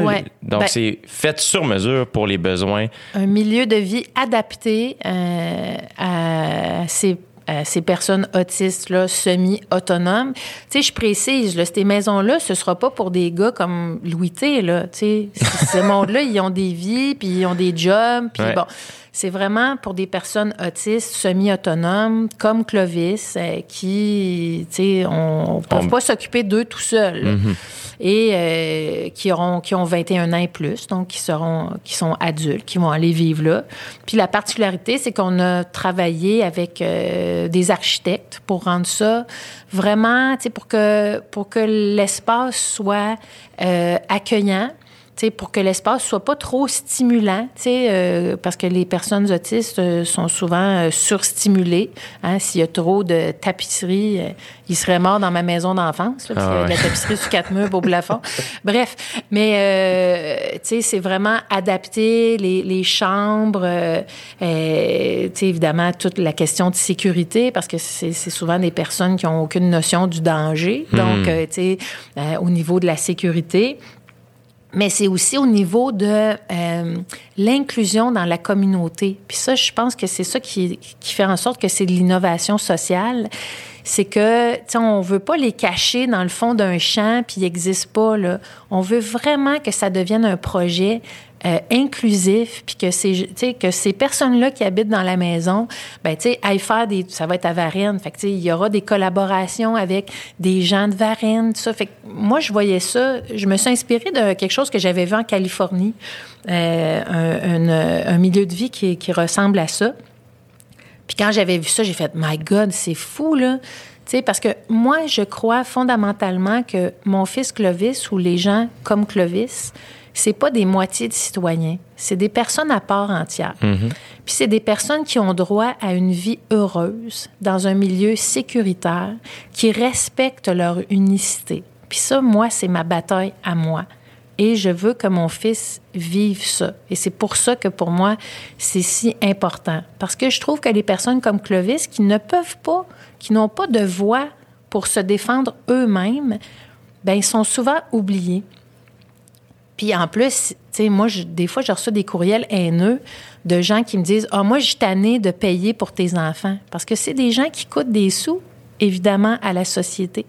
Mais tu sais, tu Il y peux a des pas... gens qui prennent le temps de t'écrire Hey ça. my God, si tu savais. C'est terrible. Ah non, mais moi, j'ai reçu toutes sortes d'affaires. Là. Je veux pas payer pour tes deux débiles. Ah, Euh, si, je tannée que tu parles de tes deux euh, pas fins. Tout ça, là. Écoute, je- pas que je suis rendue immunisée, mais tu sais, des fois, je réponds pas. Mais comment, tu fais pour, je réponds pas. comment tu fais pour pas perdre foi en l'humanité quand tu lis ça? Même si c'est un Ben- micro pourcentage, Ouais. euh, Ben, je, je me tiens avec euh, l'autre bon genre de monde. C'est ça. je me tiens pas avec eux autres, mais moi, ce que je ressens là-dedans, c'est qu'il y a beaucoup de tristesse, puis il y a beaucoup de d'envie. Puis moi, là, j'envie personne. Moi, là, je me tiens avec du monde, là, qui ont un million de fois plus d'argent que moi. Je, je, je connais ces gens-là. Puis moi, là, je les aime pour la personne qu'ils sont. Ouais. Moi, ton char, je m'en calisse. Puis ta maison, euh, je m'en calisse. Montre-moi ton cœur. Ouais. Ça, ça m'importe. Fait que, tu sais, ce monde-là qui m'écrivent ça, je ressens. Il y a, il y a- il y a une haine de quoi? D'eux-mêmes, de ce qu'ils vivent? De...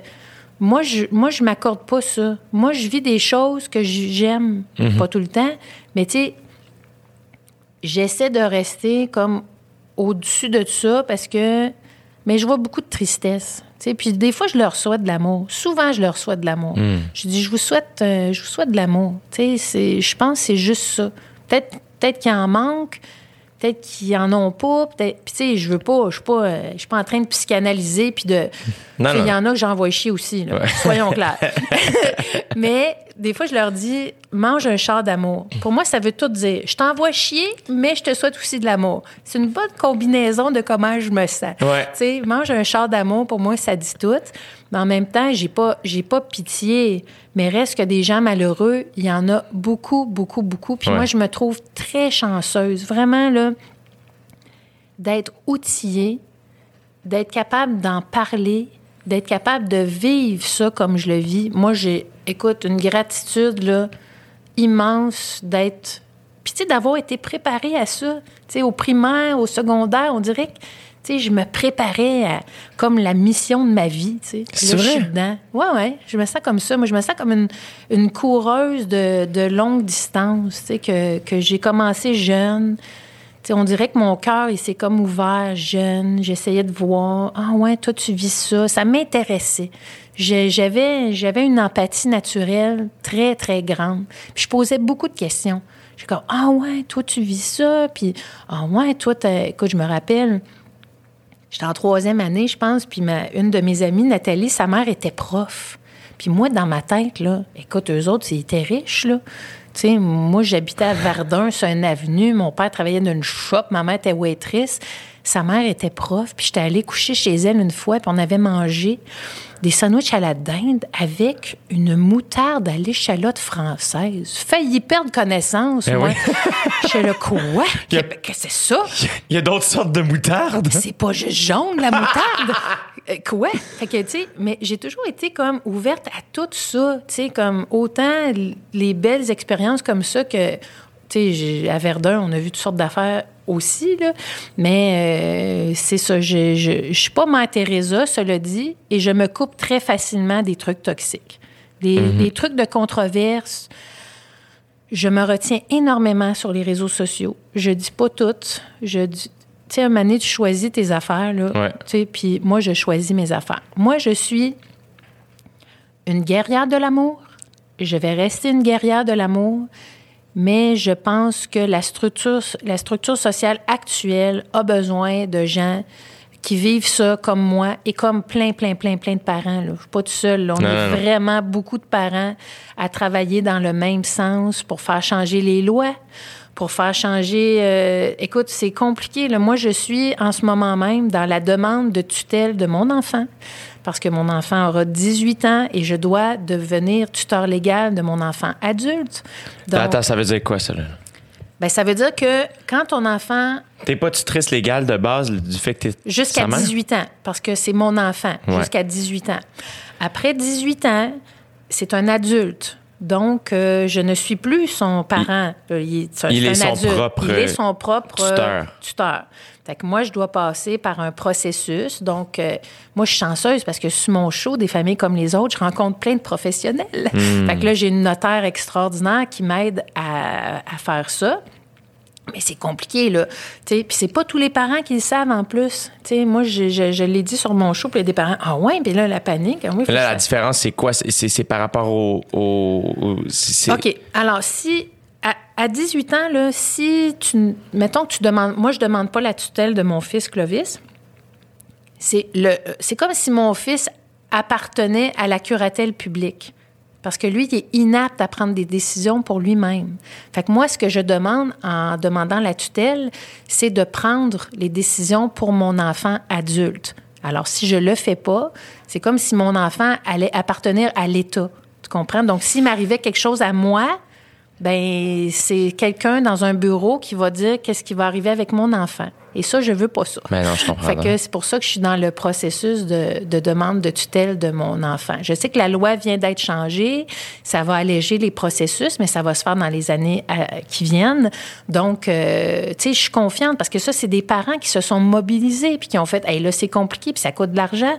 Tu sais, le notaire, c'est quelques milliers de dollars pour ça, puis c'est pas tout le monde. Là, faut que tu ailles à l'aide juridique. L'aide juridique, c'est des années d'attente. Donc, euh, c'est- c'est c'est toute une bataille à, la- à laquelle je m'attendais pas, parce que je connais pas ça. Moi, je suis pas notaire, je suis pas avocate. Mais là, je suis confrontée à ça. Puis c'est une étape à la fois. Sais, comme là, mon fils va avoir 18 ans dans deux semaines, le 2 décembre. Et là, il fallait que j'ouvre un compte de banque pour lui avant ses 18 ans. Parce que à l'âge de 18 ans, Clovis va recevoir un chèque d'aide sociale, de solidarité sociale. D'accord? Parce que moi, je reçois plus d'allocation familiale parce que mon enfant est adulte. Mais lui va pouvoir recevoir un chèque de solidarité sociale. Mande-moi pourquoi il faut que j'aille au BS pour que mon fils ait un chèque. Ça, tu vois, c'est tout mêlé. Là, les, enfin, Bref. Et ça me rappelle quelques mauvais souvenirs quand Oui, même. c'est clair. bon. C'est clair. Puis, tu sais, pourquoi? C'est dur à. anyway. Fait que là, il fallait que j'ouvre un compte de banque.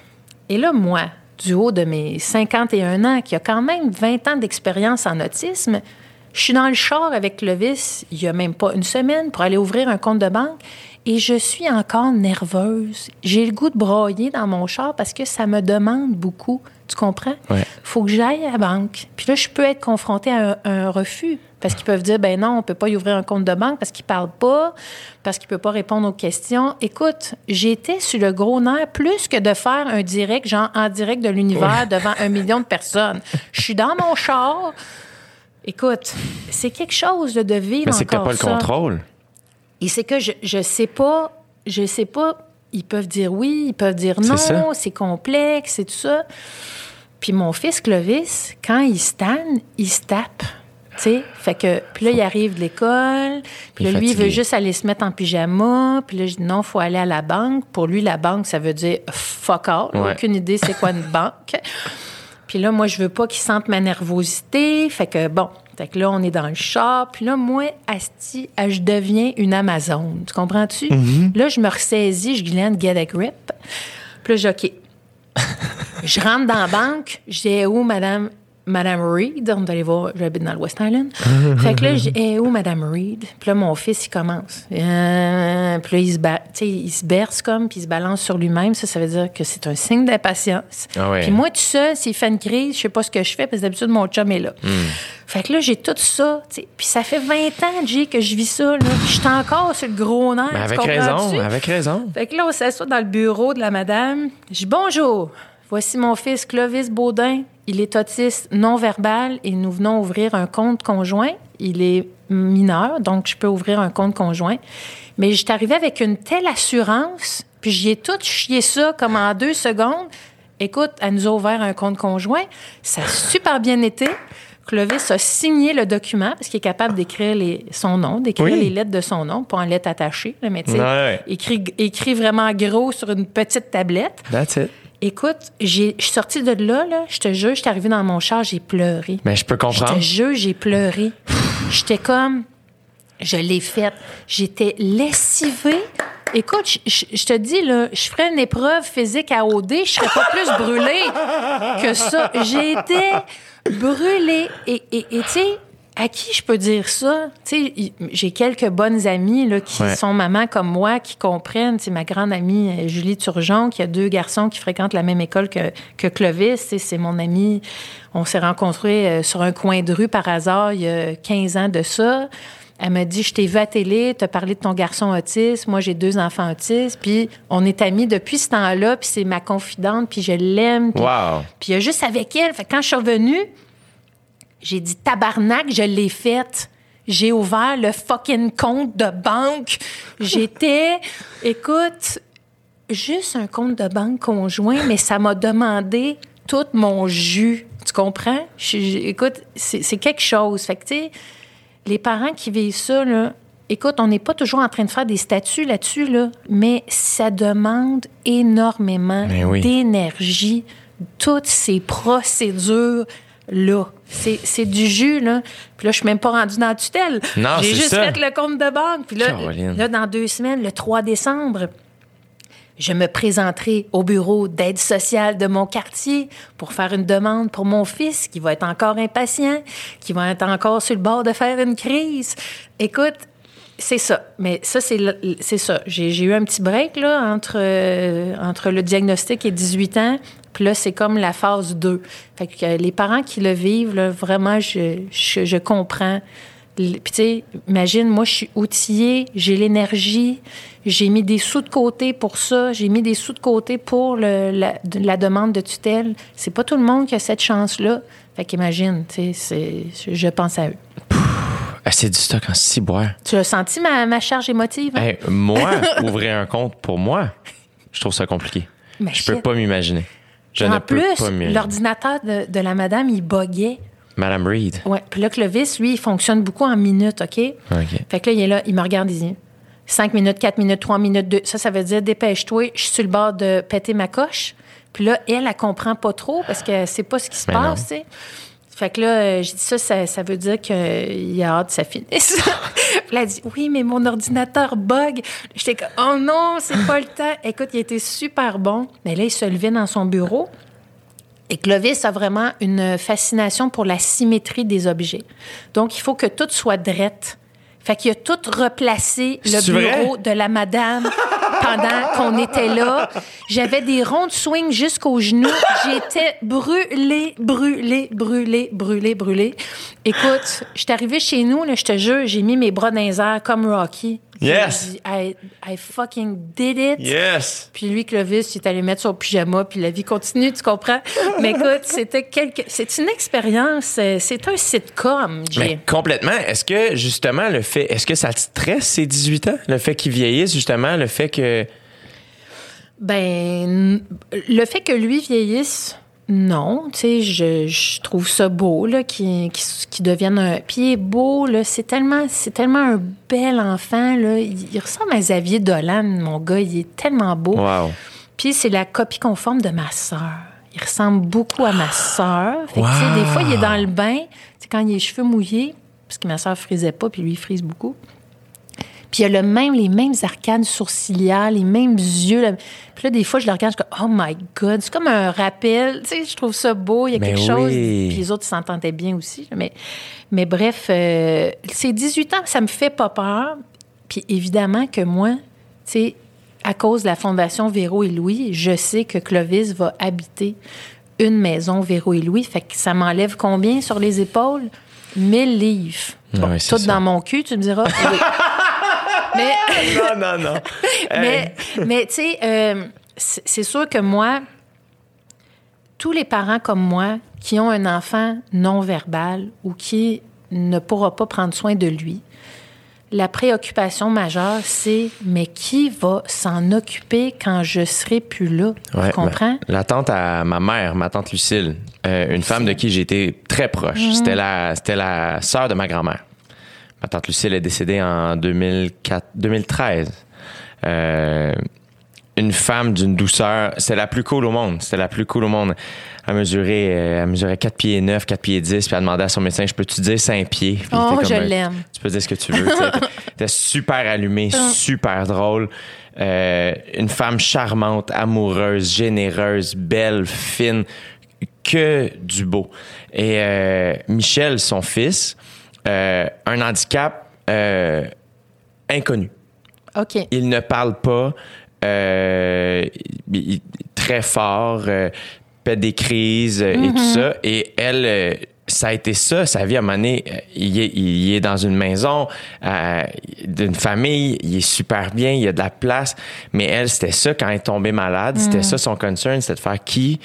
En fait, elle était rassurée, je pense, parce que Michel était dans une bonne famille, puis dans une bonne place, mais c'était ça son inquiétude de faire Hey, attends, euh, il va-tu comprendre quand je serai plus là? tu sais? Ben oui. Puis ça a été une grande inquiétude, mais je sais aussi que dans sa vie à elle, tantôt quand tu disais je m'en fous de ton char, je m'en fous de ta maison, montre-moi ton cœur, ma tante Lucille, j'avais beau avoir les notes à l'école, j'avais beau avoir euh, jouer au hockey, peu importe. Elle, je t'en parle, j'ai des frissons. Les moments où euh, était, elle, elle me démontrait le plus de, de je veux dire, d'admiration, c'était euh, quand je, j'ai eu des prix pour, mettons, j'ai gagné la médaille du lieutenant-gouverneur pour mon implication sociale, puis des affaires comme ça. Et ça, là, pour elle, c'était, là, De l'or. ah, mais Ben oui. à un niveau, je, je t'en parle, j'ai vraiment des frissons. Et- et C'était là, on dirait que je sais pas, il y avait quelque chose. Puis pourtant, j'ai pas été proche de son fils parce que je l'ai pas vu beaucoup, tu sais. Mais on dirait que hein, elle savait que il y avait quelque chose d'accepter tout le monde, tu sais. Exact. C'est rassurant. C'est ça. Tu sais, ça prend du bon monde là, pour prendre de la relève. Là. Mais puis je T'sais. sais que elle, à travers la vie de son fils, ça l'a fait grandir énormément. oui. Toi, j'imagine que tu as vécu ça aussi. Ben oui, c'est sûr qu'on s'y attend pas. Là. Tu sais, quand on est enceinte, là, on, se fera, on se frotte rarement la bédaine en disant hey, J'espère que tu vas avoir un handicap sévère ou que tu. Non, mais pour vrai, l'image est forte, là, mais tu sais, c'est pas ça du tout. Là. Quand ça arrive, c'est une brique, c'est un coup de, un coup de pelle, ça, ça face. Ouais. Puis tu fais OK, euh, bon, ben, c'est ça qui se passe, mais tu sais, moi, j'ai jamais douté de ma capacité parce que je, je suis une fille inventive, puis tu sais, je suis une fille ouverte, puis. Mais sauf que c'est pas tout le monde qui est comme ça. Et ça, c'est très. Autant pour mon fils Clovis que pour mon fils Léo, parce que mon fils Léo, il y a quand même une naïveté puis une candeur là, au niveau de tu sais, la méchanceté, ça n'existe pas dans son univers. Mais la méchanceté, ça existe dans la vraie vie. Tu sais, fait que comment je le prépare? Je suis pas moins inquiète pour Clovis que pour Léo, pour Non, vrai. non, c'est ça. Je me dis, si quelqu'un essaie de l'arnaquer autant financièrement qu'amoureusement, que psychologiquement, pour moi, c'est... Moi, là, je parle beaucoup, là. Tu sais, je suis toujours en mode préparation. Puis moi, je le dis souvent à Léo. Je moi, Léo, je fais ça avec toi parce qu'un jour, je vais être morte, là. Je vais plus être là, là. Puis, tu sais, je te prépare. Je sais draille un peu, là, ce que je te dis, mais c'est ça qui se passe, là. Puis là, oui, oui, je comprends. Ben oui, c'est sûr que tu vas mourir. Voyons, tout le monde meurt. Puis bon, tu sais, chez nous, la mort, c'est pas un tabou non plus. Non, là. c'est ça. Tout le monde est mort dans les dernières années. Fait que l'année passée, Léo, il me dit à Noël, il dit Bon, j'espère que personne va mourir cette année. Là. C'est c'est beaucoup. Là. Fait que, oh non, Léo, la mort, là, c'est pas. euh, c'est pas un problème. Léo était déjà rentré dans la, la salle euh, où ma, où ma soeur était euh, au- à l'hôpital, euh, dans de l'aile palliative. Puis, tu sais, elle avait plus de cheveux, puis son visage très gonflé par la cortisone, puis bon, cancer, métastase au cerveau, partout, là. Puis il était rentré dans sa chambre, puis il avait dit Oh mon Dieu, ça sera pas long qu'elle va mourir. Non!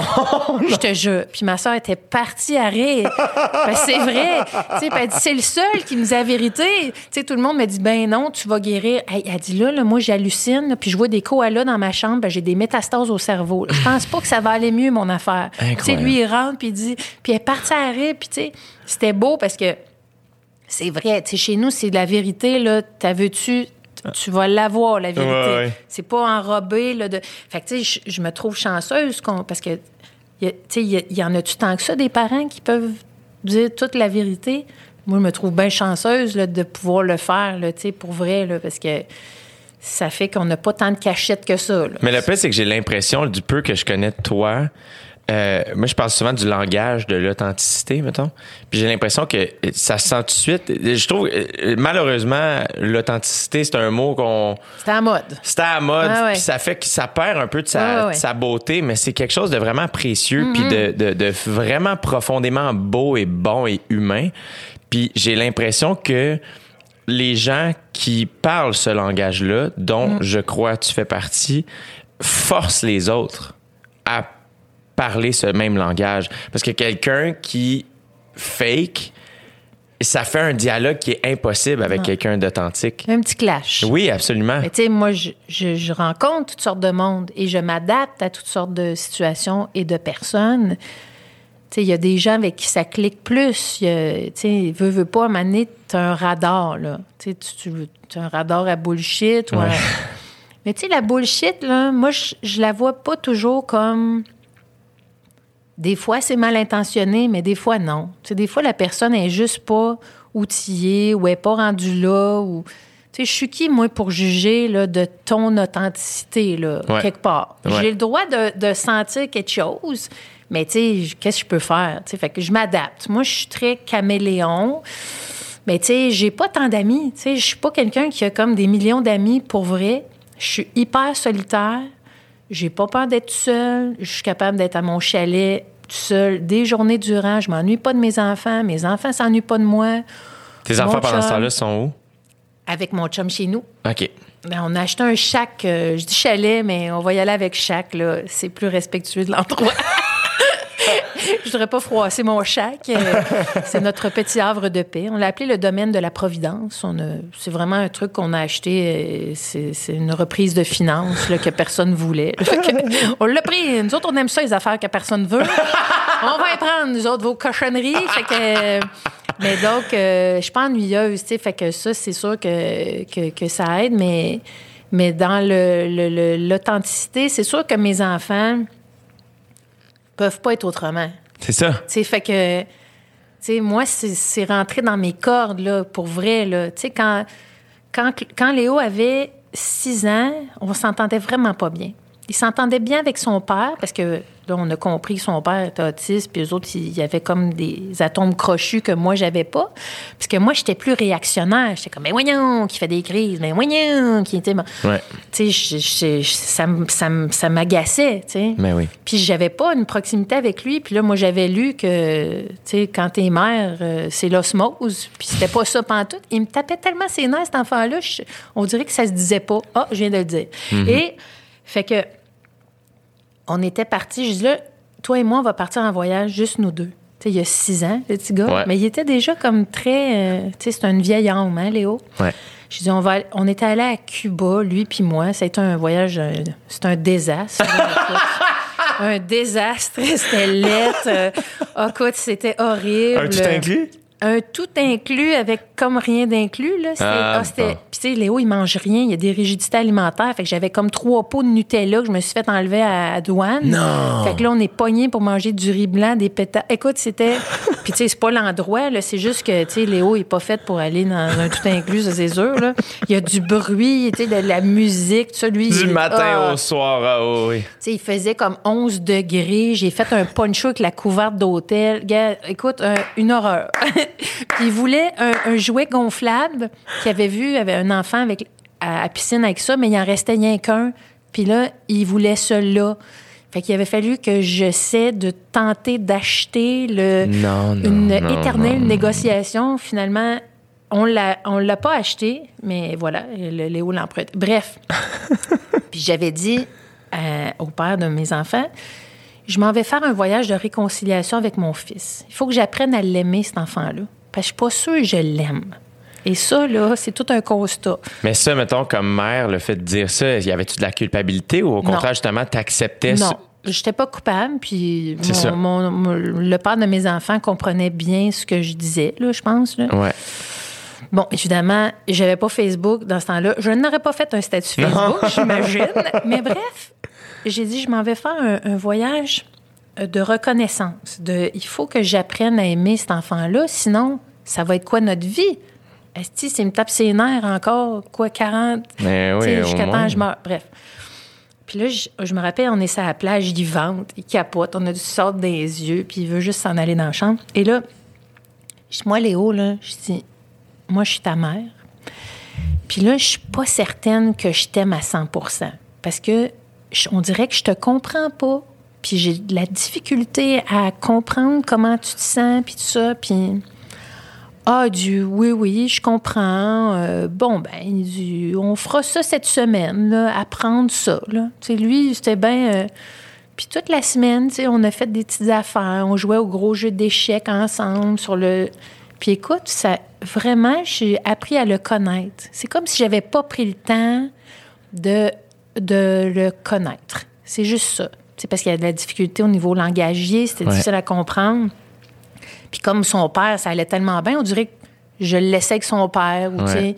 c'est plus facile de le laisser avec son père. Puis là, j'ai j'ai pris, le- j'ai pris le taureau par les cornes. Et il y a une- il- Léo, il aime beaucoup que je raconte des anecdotes de notre vie, parce qu'on a vécu quand même des choses. Et pendant ce voyage-là, une fois, il, il voulait pas aller à la salle à manger parce que ça sentait trop fort. Côté Ouais. olfactif, c'était trop pour lui. Fait que je, ben, je vais aller te chercher du riz puis je vais revenir. Bon, à ne pas faire, laissez pas vos enfants tout seuls d'une chambre d'hôtel. Qu'est-ce que tu veux? Je l'ai faite. Je suis tout seul. Le jeune, il a faim. Je l'ai fait. Ouais. J'ai barré les portes. Je cours jusqu'à la salle à manger. Je vais chercher du riz. Je suis sur le gros nerf. Là, je dis, chérie, tu n'ouvres pas les portes, tu n'ouvres pas le rideau, rien. Je dis, tu n'ouvres les portes à personne, OK? Aucun être humain, euh, non. Oui, oui, Guylaine, bien sûr, Guylaine, ne t'en fais pas, Guylaine. Écoute tes petits bonhommes en espagnol? Je pars à court, je vais chercher ça. je reviens. La porte patio est ouverte, les rideaux sont ouverts et dans la chambre, il y a un buffle. Un buffle. Quoi? Un animal. Un animal buffle dans la chambre d'hôtel. Et là, je fais, mais voyons, il est comme à moitié rentré dans la chambre. En même temps, il a suivi la règle, hein? Pas le droit d'être humain. Mais c'est ça que. mais oui! Mais là, je dis, mais Léo, je t'ai dit de pas ouvrir la porte, mais tu m'as dit de, de ne pas ouvrir la porte à une personne. Non. Ce n'est pas une personne, c'est un buffle. Non. Fait que là, j'ai un animal poilu, gigantesque dans ma chambre d'hôtel. Puis là, je suis là avec le bac à glace, en train d'essayer de pousser le buffle. Tu sais, je sais pas si c'était un buffle, mais c'était un genre de gros animal qu'il y avait sur le terrain puis qui mangeait le Non. gazon de, de- du resort. Là. Oui, on a ça dans notre chambre. Puis là, il aime ça. À chaque Noël ou quelque chose, je raconte l'histoire du buffle. Puis Léo, il trouve ça bien drôle. Ah, j'ai- respecté les consignes. C'est vrai? Mais c'est vrai que tu as respecté les consignes. Et voilà. Ah, c'est drôle. Ouais, on avait un buff dans notre.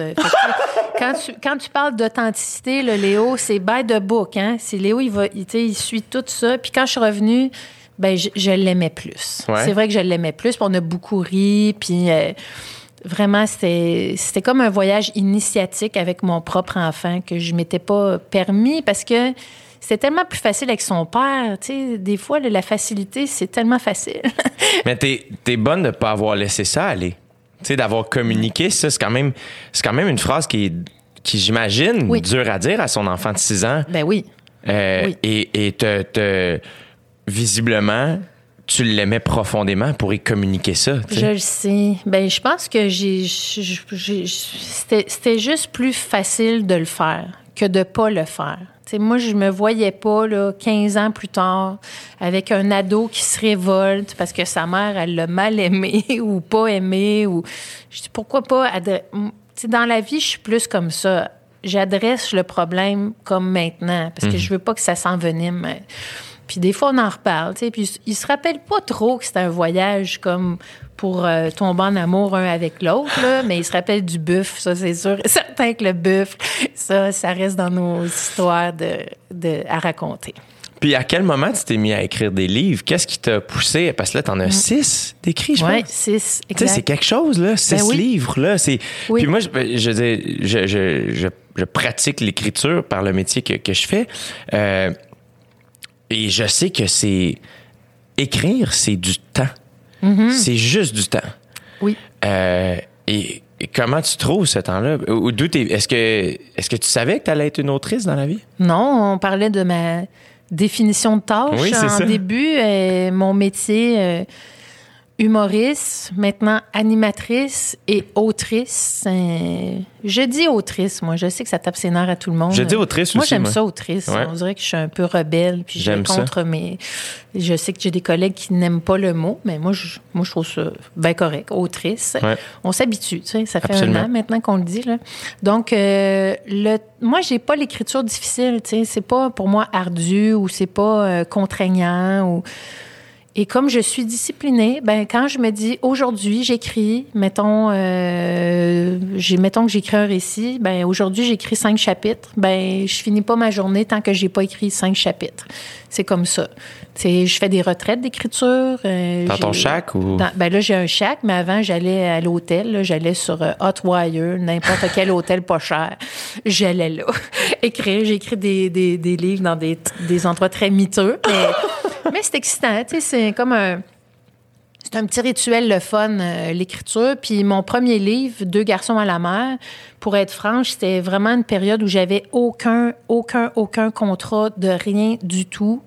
Euh, puis euh, j'ai, reach out certains de mes amis euh, qui ont, qui ont une certaine influence. Je dis, si quelqu'un peut m'aider, c'est dur à demander dans notre métier parce que, tu sais, on fait pas tellement ça. Là, mais là, j'avais besoin d'aide.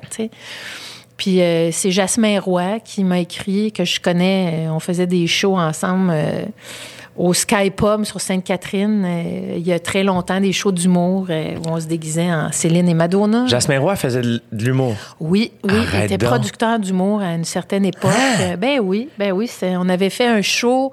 C'était lui notre producteur euh, qu'on avait présenté au festival Juste pour rire qui s'appelait Drôle de dame. On était trois filles. On a fait des shows.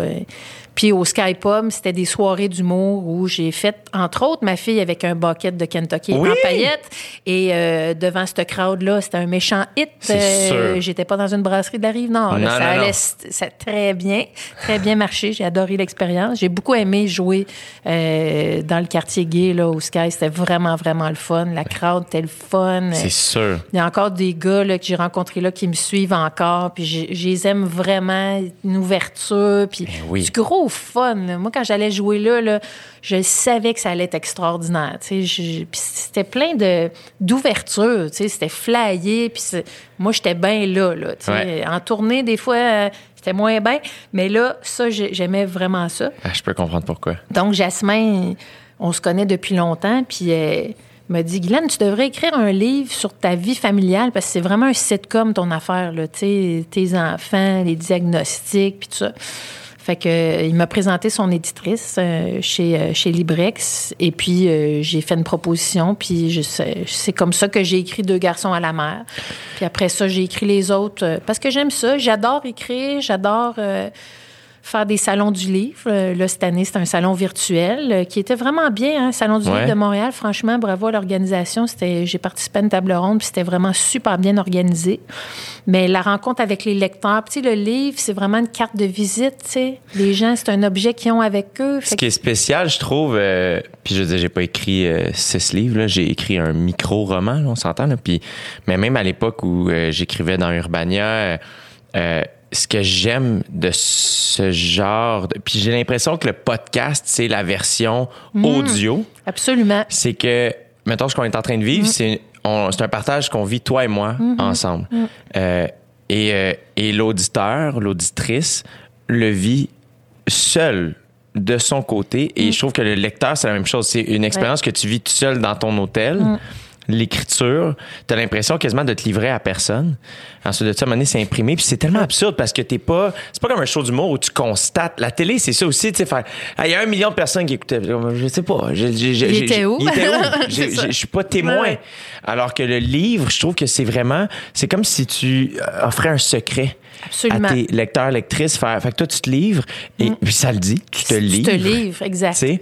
Et ensuite de ça, eux, ils lisent ça seuls, Mm. ils partagent ce moment-là. Et je trouve qu'après ça, la rencontre est tellement humaine. Mm, c'est vrai. C'est vrai, c'est, ben, c'est une rencontre. C'est dans mon premier livre. C'est drôle parce que je suis en train d'enregistrer la version audio Oui. de Deux garçons à la mer. Je fais ça cette semaine. J'y étais hier. Puis euh, quand même, c'est toute une rigueur que ça prend pour faire une lecture de livre. Mais là. tu vas être le fun à écouter, Non, je trouve, parce que t'as un bon. Tu un- tu parles pas trop vite. Non, T'as une puis- belle voix, t'es Ouais. douce, t'es le fun à écouter. Ouais. Non, j'adore l'expérience. J'ai fait le tiers du livre. J'y retourne demain, après-demain. Puis là, je relis mon livre Deux garçons à la mer que j'ai pas lu depuis six ans. là, Comment tu trouves la- ça? Hey, J'écris bien, là. Ah oui, hein? Ben oui, je suis comme, oh mon Dieu, c'est donc bon. Oh, c'est beau, c'est une bonne image. Oh my God, comment j'ai fait de trouver ça? C'est bien le fun. Je suis comme retombée en amour avec mon livre, tu sais. Puis le technicien qui est là, Olivier, il est comme, hey, c'est bon, ça, c'est bon. Puis il est très jeune. Fait que je suis comme, ah, c'est le fun. C'est pas, c'est pas ma crowd habituelle, mais, mais oui, c'est une belle rencontre. Puis c'est comme, c'est comme ton précieux que tu mets sur papier ou sur l'ordi qui, qui devient un livre puis qui devient le précieux de quelqu'un d'autre. Tu sais, je trouve que c'est très intime écrire. Ça vient de toi. C'est toi par rapport à toi. Puis après ça, tu, un coup que tu sors un livre, ça t'appartient plus. Il faut vraiment que tu coupes le cordon ombilical. Puis après ça, va vivre ta vie, mon grand. Tu sais, il faut pas être, euh, faut pas être euh, retentive de tes. En tout cas, moi, je ne suis pas de mes livres. là. Quand ça sort après ça, je peux pas réagir à. Tu sais, je peux pas dire euh, aime ça, aime pas ça, ou tu sais, ça m'appartient plus, là, mais plus du tout. Puis un moment donné, dans un salon du livre, parce que quand on est quelqu'un de la télé, puis on écrit des livres, des fois, quand on va dans les salons du livre, la réception est comme, les, les, les auteurs, des fois, il y a des groupes, puis là, t'es comme, ah, on sait bien, la fille de la télé, elle écrit un livre, puis tu sais, bon. Fait qu'au début, j'avais un petit sentiment d'imposteur, là, quand j'ai sorti mon premier livre, parce que, tu sais, c'était un peu difficile d'entrer dans cette... Bon, ça n'a pas pris de temps parce que je suis assez friendly, puis mon livre, il est bon. Fait que ceux qui l'ont lu ont su que quand même j'écrivais bien. Mais il y a une lectrice qui était venue me voir, je pense que c'est au Salon du livre de Québec, puis elle me dit Guylaine, chaque livre trouve un cœur qui en a besoin. Puis ça, là, ça m'est vraiment resté. Fait que maintenant, quand j'écris un livre, je l'écris pour le cœur qui en a besoin. Puis ça, je sais pas c'est qui, je sais pas il y en a combien. On n'écrit pas des livres devenir millionnaire, là. C'est pas, euh, c'est pas pour les sous, là, vraiment. À moins, il y en a qui vivent de ça, mais ils sont quand même très peu au Québec, là. Puis, tu sais, maintenant, euh, tu sais, maintenant, je fais partie des auteurs. Tu sais, j'ai des amis auteurs. J'ai fait ma place dans ce milieu-là. Puis, je suis vraiment fière de ça. Puis, je suis très, très, très heureuse de faire partie. Tu sais, moi, j'ai différentes fratries. J'ai ma fratrie humoriste. Même si je fais pas de one-woman show, tu sais, mes amis, je, suis en- je fais encore partie de la gang d'humoristes. J'ai fait le podcast de Mike. Je suis humoriste. Même si je fais pas de show, Ouais. moi, je le dis que je suis humoriste. Ouais. J'ai ma fratrie de télévision, j'ai ma fratrie de radio, j'ai ma fratrie d'auteurs. Puis moi, j'aime ça, les gangs. Je suis une fille de camp. Fait que, tu sais, Ouais. j'ai toutes mes gangs. Puis ça, ça... Mais le livre, c'est précieux. Puis là, m- tu sais, ma série jeunesse, Les Clovis... euh, Clovis est toujours tout nu, Ouais. un album jeunesse. Le deuxième, Clovis a peur des nuages. Qui, qui est sorti à la fin de l'été. Exactement. Ah, ça, c'est le fun, là, parce que là, tu sais, c'est les petits lecteurs, puis là, plein de parents m'envoient des, des vidéos, des grands-parents qui l'offrent. Ça, c'est... Pour moi, ça... Tu sais, j'avais pas de plan de carrière, puis celui-là, là, le autrice, là, pour moi, c'est celui à long terme. Parce qu'à un moment donné, la télé voudra plus de moi, la radio voudra plus de moi. Tu penses? Ah, c'est correct. Moi, je guess, ça va arriver, tu sais. Mais autrice, ça, c'est juste moi. C'est ma tête, c'est mon imagination. Mais c'est ça que j'allais dire quand tu dis que, justement, quand tu écris un livre, c'est pour un cœur qui en a besoin. I guess qu'il y a le tien là-dedans aussi, tu sais. Oui, ben oui, parce que moi, j'ai... Moi, j'ai tellement d'imagination. Un moment donné, c'est le, le comédien Louis Champagne. J'avais fait une formation avec lui, puis il avait dit Guylaine, ton imagination, c'est ton REER. Il dit Tant que tu as ça, là, il dit Tu peux tout faire. Tu sais, Puis c'est vrai. Tu sais, moi, j'écris, j'ai. Puis en plus, j'ai un monde absurde. Tu sais, j'ai- j'ai- J'aime ça. Écrire pour les enfants, pour moi, c'est merveilleux. Parce que tout mon côté flyé, que, Ben tu sais, oui. des fois, les adultes perdent un peu, ben les autres, ils le perdent pas. Fait que, tu sais, tu peux leur dire que le rhinocéros, il mange un cornet à la pistache et au verre de terre. ça, c'est drôle. Moi, j'aime ça, tu sais, parce que j'aime ça inventer ces affaires-là parce que c'est pas si loin. Moi, j'ai ça en moi, tu sais. Ouais. Fait que ça, ça m'allume beaucoup, beaucoup, beaucoup. Puis écrire des livres pour adultes, c'est le fun aussi parce que j'ai cette façon de raconter que quand les gens lisent mon livre, ils me disent souvent, on dirait que tu me le lis comme à l'oreille. Puis ça, j'aime ça parce que j'ai une écriture imagée, puis aérée, puis j'ai pas des phrases de deux pages. euh, c'est- Puis c'est drôle parce qu'en faisant la version audio, je me relis. Je suis comme, oh mon Dieu, ça, c'est bon, ça. Puis ça me donne le goût d'écrire plus. Que je dis, Hey, j'écris vraiment bien. C'est le Je vais fun. continuer d'écrire. Ouais. Comme sentiment, ça. Mais je prépare déjà l'après, moi. Ouais. Moi, je suis pas nostalgique. Moi, je suis quelqu'un qui est zéro nostalgique. Ah ouais, hein? Zéro. J'ai aimé. Moi, j'aime toute ma vie. Moi, j'ai une méchante belle vie, là. Écoute, c'est tellement une belle vie, là. Je peux pas croire, j'ai tout vécu ça dans une vie. Mais je veux dire, juste avec le. le- tu sais, il y a des pans de ta vie qu'on a, qu'on a juste frôlé, là, tu sais, mais t'as l'impression d'avoir eu. J'ai l'impression que t'as eu Mille vies. mille vies, tu sais. Je veux dire, tu Ouais. me dis une phrase sur les Ouais. choses sur scène 4, puis je suis comme, attends, là, là, il y, là, il y a une vie là, là-dedans. Et je là, t'ai pas raconté la fois où j'ai fait la première partie de Puppetry of the Penis. Non, t'as fait ça? Moi, j'ai fait la première partie de Puppetry of the Penis. Non! Oui, Où oui. t'as fait ça?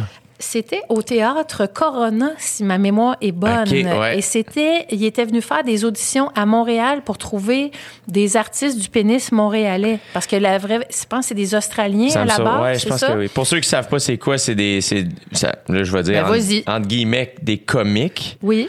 Euh, qui montent sur scène avec des capes, si je ne m'abuse, puis finalement ouvrent la cape, ils sont nus, ils, ils font des, euh, Des, des, des, des des- figures. des sculptures de des des, Phallus- des, sculptures pénines, on pourrait-tu dire ça de même? ben, bref, ils se font euh, la tour Eiffel ou le cheeseburger.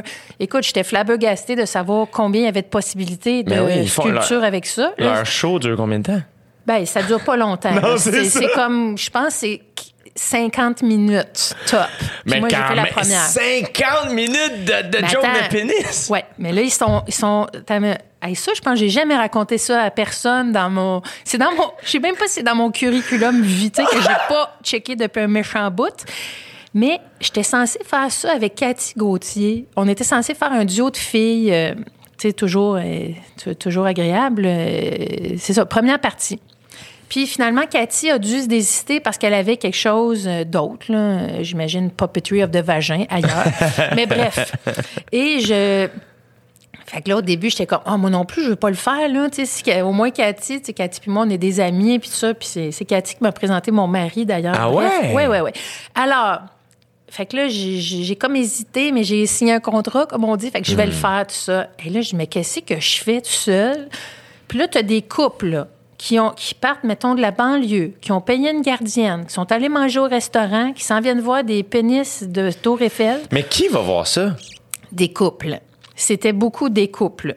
Pour raviver la flamme, quoi? Je ne sais pas qu'est-ce que la madame a vu que son bonhomme fasse avec ses gosses après, mais écoute, je ne sais pas. Mais il y a beaucoup de couples et ça a duré six soirs. Six soirs. T'as ouais. fait ça six J'ai fois? fait ça six soirs. T'as partagé des loges avec ces gars-là? J'ai partagé des super gentils, les gars. Il y avait un gars original d'Australie qui était là, celui avec la plus grosse graine, je pense, puis les autres.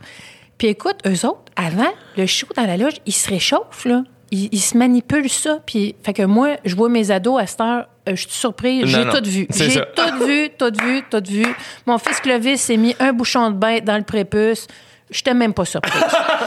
j'ai tout vu ça. J'ai vu des gars se réchauffer. J'ai vu des gars se faire des torsades de chenol. J'ai tout vu, tout vu dans les loges. Super sympathique. Mais là, toi, t'es là. T'es, t'es- moi, je suis une fille. Puis eux autres, ils parlent comme si de rien n'était. Puis ils s'étirent ça, toi, au sud, au nord, à l'est, à l'ouest. Écoute, c'était géographiquement très intéressant et une aventure en soi. Hey, j'ai jamais raconté ça. Je sais pas pourquoi je fais pas les enfants de la TV. Moi, il y aurait du visuel incroyable. Bref. fait que, et moi, je sais pas quoi faire comme number, mais qu'est-ce que je vais Ben oui. Et là, moi, l'année d'avant, j'avais fait un show à Juste pour rire qui s'appelait Zone interdite avec Cathy, Mario Bélanger, Benoît Roberge. Un show genre euh, 3X là, en- qui passait à 11 h le soir. Ouais. Et on finissait notre show par une parodie de film porno. Et on s'était fait faire des costumes de tout nu, comme en tissu. Fait que j'ai un costume que j'ai encore d'ailleurs chez nous. Puis j'ai des énormes seins là, qui pèsent comme 50 livres chaque, plein de tissus. Toi, j'ai déjà porté ça à la pluie, j'ai failli mourir. Et euh, avec des énormes mamelons en papier mâché. Écoute, c'est quelque chose. Et une énorme touffe euh, pubienne. D'accord? Alors là, j'ai dit, ah, mais je vais prendre ce costume-là, puis je vais faire Puppetry of the Gros Toton. Tu sais, c'est ça que je vais faire. Alors, j'ai fait un numéro. Non. De- Sur mesure. Sur mesure. J'arrivais en cap, comme les gars. Non! Ouais. Et je et comme c'était dans le temps des fêtes, parce que c'était juste avant Noël, j'ai dit on va pousser l'audace, on va rendre ça. Tu sais, moi j'aime ça la scénographie, hein, l'art de la scène. Et là, j'étais allée au Dolorama. Je m'étais acheté des lumières de Noël que j'avais judicieusement posées dans mon poêle de noun fake, qui était une grosse perruque frisée. Et là, j'enlevais ma cape. Je suis tout nu. Ben, j'ai mon costume de tout nu qui a l'air tout nu parce que c'est beige, là. C'est Ouais, comme. Puis moi, je suis tout nu en dessous de ça. Et là, je disais au gars de, au gars de lumière, de tech, de fermer les lumières. Et là, j'avais des lumières qui flashaient dans mon pubis. Et il y avait une petite musique de Noël. Et je te dis même pas, était où la boîte en patrie? Parce qu'elle était vraiment dans ma raie. Écoute, écoute, j'ai un souvenir et douloureux et comique et ludique de cette période-là. Ça, les gens devaient rire. Le premier soir, pas pantoute. Non? Oh non, parce qu'ils sont pas là pour ça. Eux autres, ils veulent voir des graines, puis c'est pas ça qu'ils voient. Là, ils voient une fille avec des lumières de Noël qui flashent dans sa noune. Ils sont pas certains. Ils ont pas payé ça. Ils ont pas payé pour voir ça. Mais les Là, gars ils viennent d'aller manger des pouches chez Pacini. le bar à pain, ils l'ont sur le bord de la gueule. Puis là, moi, j'arrive. Écoute, non, c'était le premier soir, j'ai dû adapter. Le deuxième, le gars, le gars, il vient me voir, qui m'a engagé, il fait comme, c'est bon, mais euh, plus subtil. Il me demande, là, je suis comme, là, j'étais là, OK, toi, tu, tu, tu- y a des Tu bookes Puppetry of the Penis, puis tu me demandes d'être plus subtil. Si, fait, ouais. fait que j'ai quand même arrangé et les autres soirs, ça a très bien fonctionné. Toi, t'as quand même cassé du stock en Ah première oui. partie de Puppetry of the Penis Ah oui. au Corona. Là, pas de ben ça. oui, parce que j'ai que- Qu'est-ce qu'est-ce que tu voulais faire? Et il fallait que je nourrisse des, mes enfants. Fait que je l'ai faite. Mais c'est un beau souvenir. Je suis contente de te raconter ça parce que je pense pas que j'ai raconté ça nulle part ailleurs. Puis juste Puppetry of the Penis, première partie, lumière dans le pubis, je pense que j'ai quelque chose. Hey, mais pour vrai, oui, là, c'est quelle anecdote extraordinaire. Ah, J'aimerais avoir des photos de ça, mais j'ai jamais entendu parler de cette production. C'est malade, c'est malade parce que euh, c'est sûr qu'il y a personne dans la salle qui te regardait puis qui se disait en ce moment elle fait ça pour nourrir ses enfants. Non, non, non, Non, non, non, non. ben non. Juste moi qui savais ça. Mais moi, je suis arrivée avec une telle assurance. J'étais comme, aïe, aïe, qu'est-ce qu'est-ce que j'ai à perdre ici, là? Ah ouais. Ils sont venus voir des graines, là, fait que je vais leur en mettre plein la vue. Puis moi, je, écoute, j'étais au Dollarama en train d'acheter des petites lumières. Je ris tout ça. Je ris, là. Je suis comme, hey, voyons. Puis là, je suis là, OK, la boîte, la boîte à batterie, là, faut que je mette ça quelque part. Ah, c'est bon. Fait que là, je ah ben oui, ça va être dans mes fesses. hein, C'est là que ça, Ça va aller. n'a Fait que, aucun tu bon sens. eux autres, ils, ils- ils, se- ils- ils se- ils se préparaient pour le show en se, s'étirant, tout ça. Moi, je me plaçais à la boîte à batterie dans... Écoute, c'est... Franchement, des, eux autres ont dû, ont dû se dire la même affaire de moi, finalement. Peut-être que quelqu'un en ce moment raconte En cette Australie. à, à l'inverse. There was this, uh, this beautiful fat girl, you know, she had a costume with big boobs, and she was putting the battery, uh, the box, the battery box uh, in her, in her foufoune. Fait que je suis sûre que c'est drôle pareil. Ce serait malade. un bon sketch, que moi je raconte ça, puis que quelqu'un ailleurs raconte oui. l'inverse. Euh, on a quelque chose. C'est malade. Ouais. Fait que j'ai fait des choses. Fait que oui, mille vies. Ben oui. Mais une vie le fun en maudit, par exemple. Le fun en maudit? Mais, hein. C'est quoi? euh, t'es- Puis là, t'as toujours pas de plan, fait que je te demande rien par rapport à ce qui s'en vient. Ben non, j'ai ben, des livres. Euh, Je je suis en train d'écrire, euh, je je suis en train d'écrire quatre nouveaux livres là, qui vont sortir en- dans les deux prochaines années. Quatre? Ouais, j'ai signé quatre contrats d'édition, deux livres jeunesse, deux livres adultes. Ça, mettons, là. Ouais, Quand tu signes ce contrat-là, t'es contente, mais Ouais. tu sais aussi que c'est que tu signes un contrat avec une charge de travail assez Ouais. immense. Là. ouais, Quatre livres en deux ans. ouais, mais moi j'ai- j'aime ça les défis. Ouais. J'aime ça. le- J'aime, j'aime avoir des trucs concrets, moi. Tu sais, ça, c'est concret. Un contrat, même si je suis dernière minute, même si des fois je vais procrastiner, je sais que à cette date-là, je vais avoir donné mon, mon premier jet Puis de toi, mon mettons, manuscrit. Qui dit qu'il est discipliné, ta discipline d'écriture, est-ce que c'est est-ce que c'est toujours au même moment, même place, la même manière? Euh, oui, pas mal. Euh, beaucoup de café. Euh, idéalement à mon chac, avec un feu dans le poêle, une tuque à la tête, des bas de laine. Puis quand je m'assois à mon ordinateur, moi, j'ai donné un nom à mon cerveau, parce que je trouve qu'on est une bonne équipe, parce que mon cerveau, il est vraiment hot. C'est quoi son nom? C'est Raoul. Raoul. Il s'appelle Raoul. Hey, ça, c'est presque ésotérique, là, mais moi, je crois beaucoup au pouvoir du cerveau qu'on sous-utilise, OK? Puis, mon cerveau, il y a tellement d'imagination que je suis même pas moi-même consciente de tout ce qu'il est capable de faire ou de tout ce qui se passe là-dedans. Fait que le soir, mettons qu'il faut que j'écrive le lendemain. Le soir, quand je me couche, je dis Raoul, mon beau Raoul, demain, j'ai ça à faire, j'ai ça à faire, j'ai ça à faire. Tu peux-tu me faire un petit travail de fond pendant la nuit? Je me parle. Et le lendemain matin, quand je me mets au travail, mes idées sont plus claires puis je suis enlignée. Moi, je crois à ça. Ben, tu sais, c'est moi, là. je Ben sais oui, que ça marche pour tout le monde. Ben, Raoul, mais il travaille de nuit, là. Raoul, c'est un travailleur de nuit. Ouais. Ouais, ouais. Je, je le paye bien, je- j'en prends soin, je lui donne euh, tous ses oméga 3 puis tout, il va très, très bien.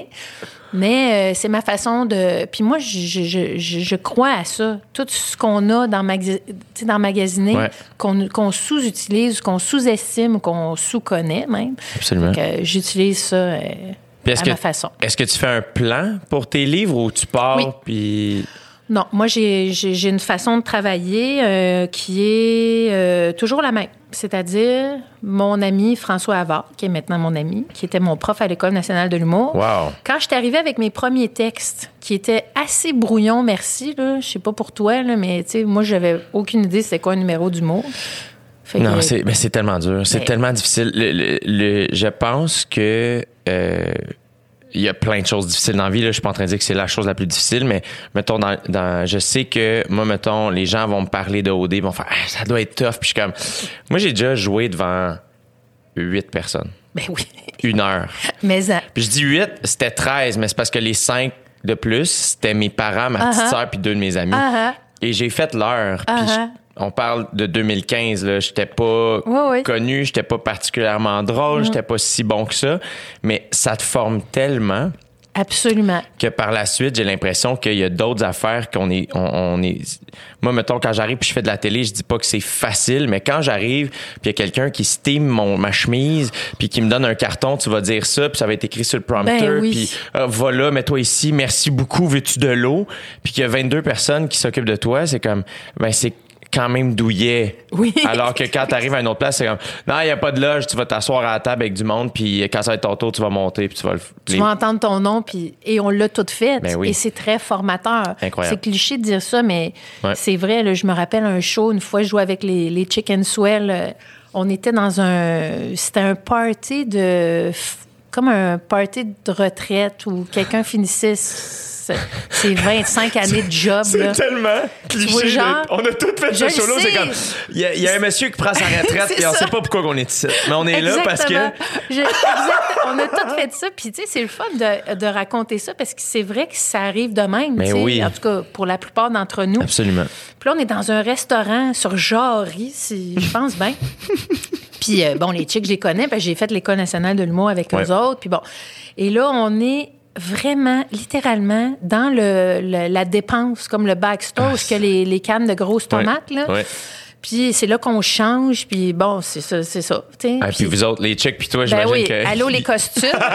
on n'arrive pas là les mains vides de nous autres. Des perruques, des costumes, euh, du glitter, en veux-tu? Et ce qu'on savait pas, c'est que nous autres, on change. Sais, moi, je suis là en brassière puis tout. Là, je connais les gars, puis... Mais il y a comme un rideau, fait qu'on est littéralement en ombre chinoise Ah, ça- pendant qu'eux autres, ils mangent leur petit potage parmentier au début. tu vois? Fait que, on a tout... Un moment donné, je jouais avec euh, Dominique et Martin dans un buffet chinois.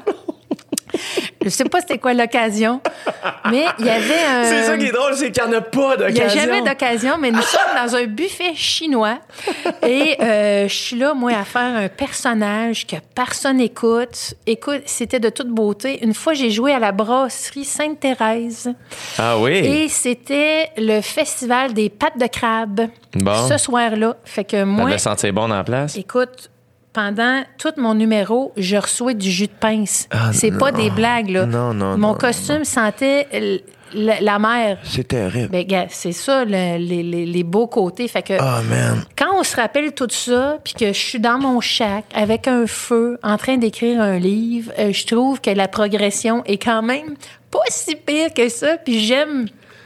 J'aime aussi que c'est allé. euh, ben oui, je me prépare pour écrire mes livres. Euh, moi, je prends des notes pendant des mois. Dans mon téléphone, j'ai des notes. Je veux parler de ça, je veux parler de ça. Puis François Havard m'avait dit, j'étais allée présenter euh, mon premier numéro, je pense. Puis là, il regardait ça. Puis, tu sais, c'est pas quelqu'un de ricaneux, là, François Havard.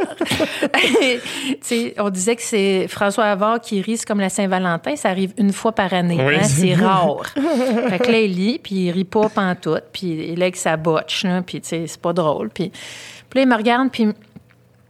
Est-ce que est-ce que t'es intimidé? Pas vraiment, ça. parce que... Tu me sembles être le, le- le- le- le non. bon genre de personne pour travailler avec quelqu'un Oui, comme oui, lui. oui, non, pas, pas intimidé, mais quand même, quelqu'un qui avait l'air bête de même, j'en connaissais pas tant que ça d'un camp de vacances. tu sais, euh, des airs bêtes, euh, euh, pas peignés. Non, c'est ça. Des, des moniteurs de canjo qui s'appellent Botch, il y en a pas. ça aurait été un super bon nom pour lui, mais tu sais, toujours un peu grognon, jamais vraiment propre, là, de ce genre-là. Puis là, il me dit, il me regarde dans les yeux, il dit, Guylaine, va falloir que tu apprennes à dire ce que tu as envie de dire. Qu'est-ce que tu veux dire? Puis ça m'est resté, cette phrase-là. Fait que quand je m'assois pour écrire un livre, qu'est-ce que je veux dire au lecteur ou aux lectrices? Puis ça m'est tout le temps resté. Puis je trouvais qu'il avait raison parce que j'écrivais des numéros d'humour, puis ça allait dans tous les sens. Puis il dit, ramasse ça, ça tu sais, fais-moi cinq minutes de moins, mais Asti, dis-moi quelque chose qui se tient. Fait que ça m'est resté. Puis maintenant, tu sais, je prépare. Je sais déjà le nom de mes chapitres quand j'écris mes livres. J'ai déjà toute ma structure dans ma tête. Fait que quand je m'assois pour écrire, moi, j'écris un livre en trois jours. là. Parce Hein? que j'ai déjà tout dans ma tête. Puis Raoul, il est très performant. Mais visiblement. Fait que lui, il, il sait déjà où ce qui s'en va. Fait que moi, je m'abandonne littéralement. Je me laisse... suis comme en transe, moi, quand j'écris. Je me laisse aller trois jours de temps, je ressors de là, j'écris un livre. C'est incroyable. Ouais, c'est comme ça. Mais c'est pas tout le monde de même, mais Non, moi, non, non. je fonctionne vraiment comme ça. Puis je sais que le, la, la- la short story, mettons, que j'ai écrite, euh, après ça, bon, t'as des notes.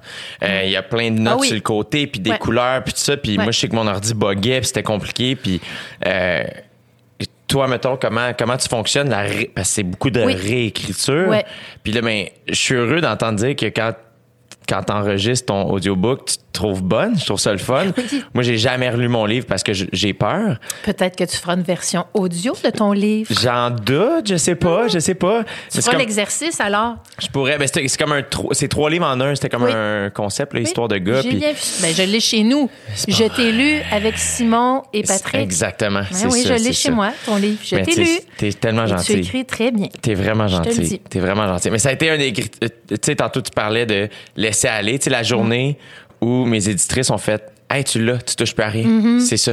C'est grandiose. C'est, je me souviens de cette journée très, très clairement parce que la semaine avant, je me cassais la tête puis je voulais Ben oui. tout abandonner puis réécrire autre chose. tout ça. Ben oui.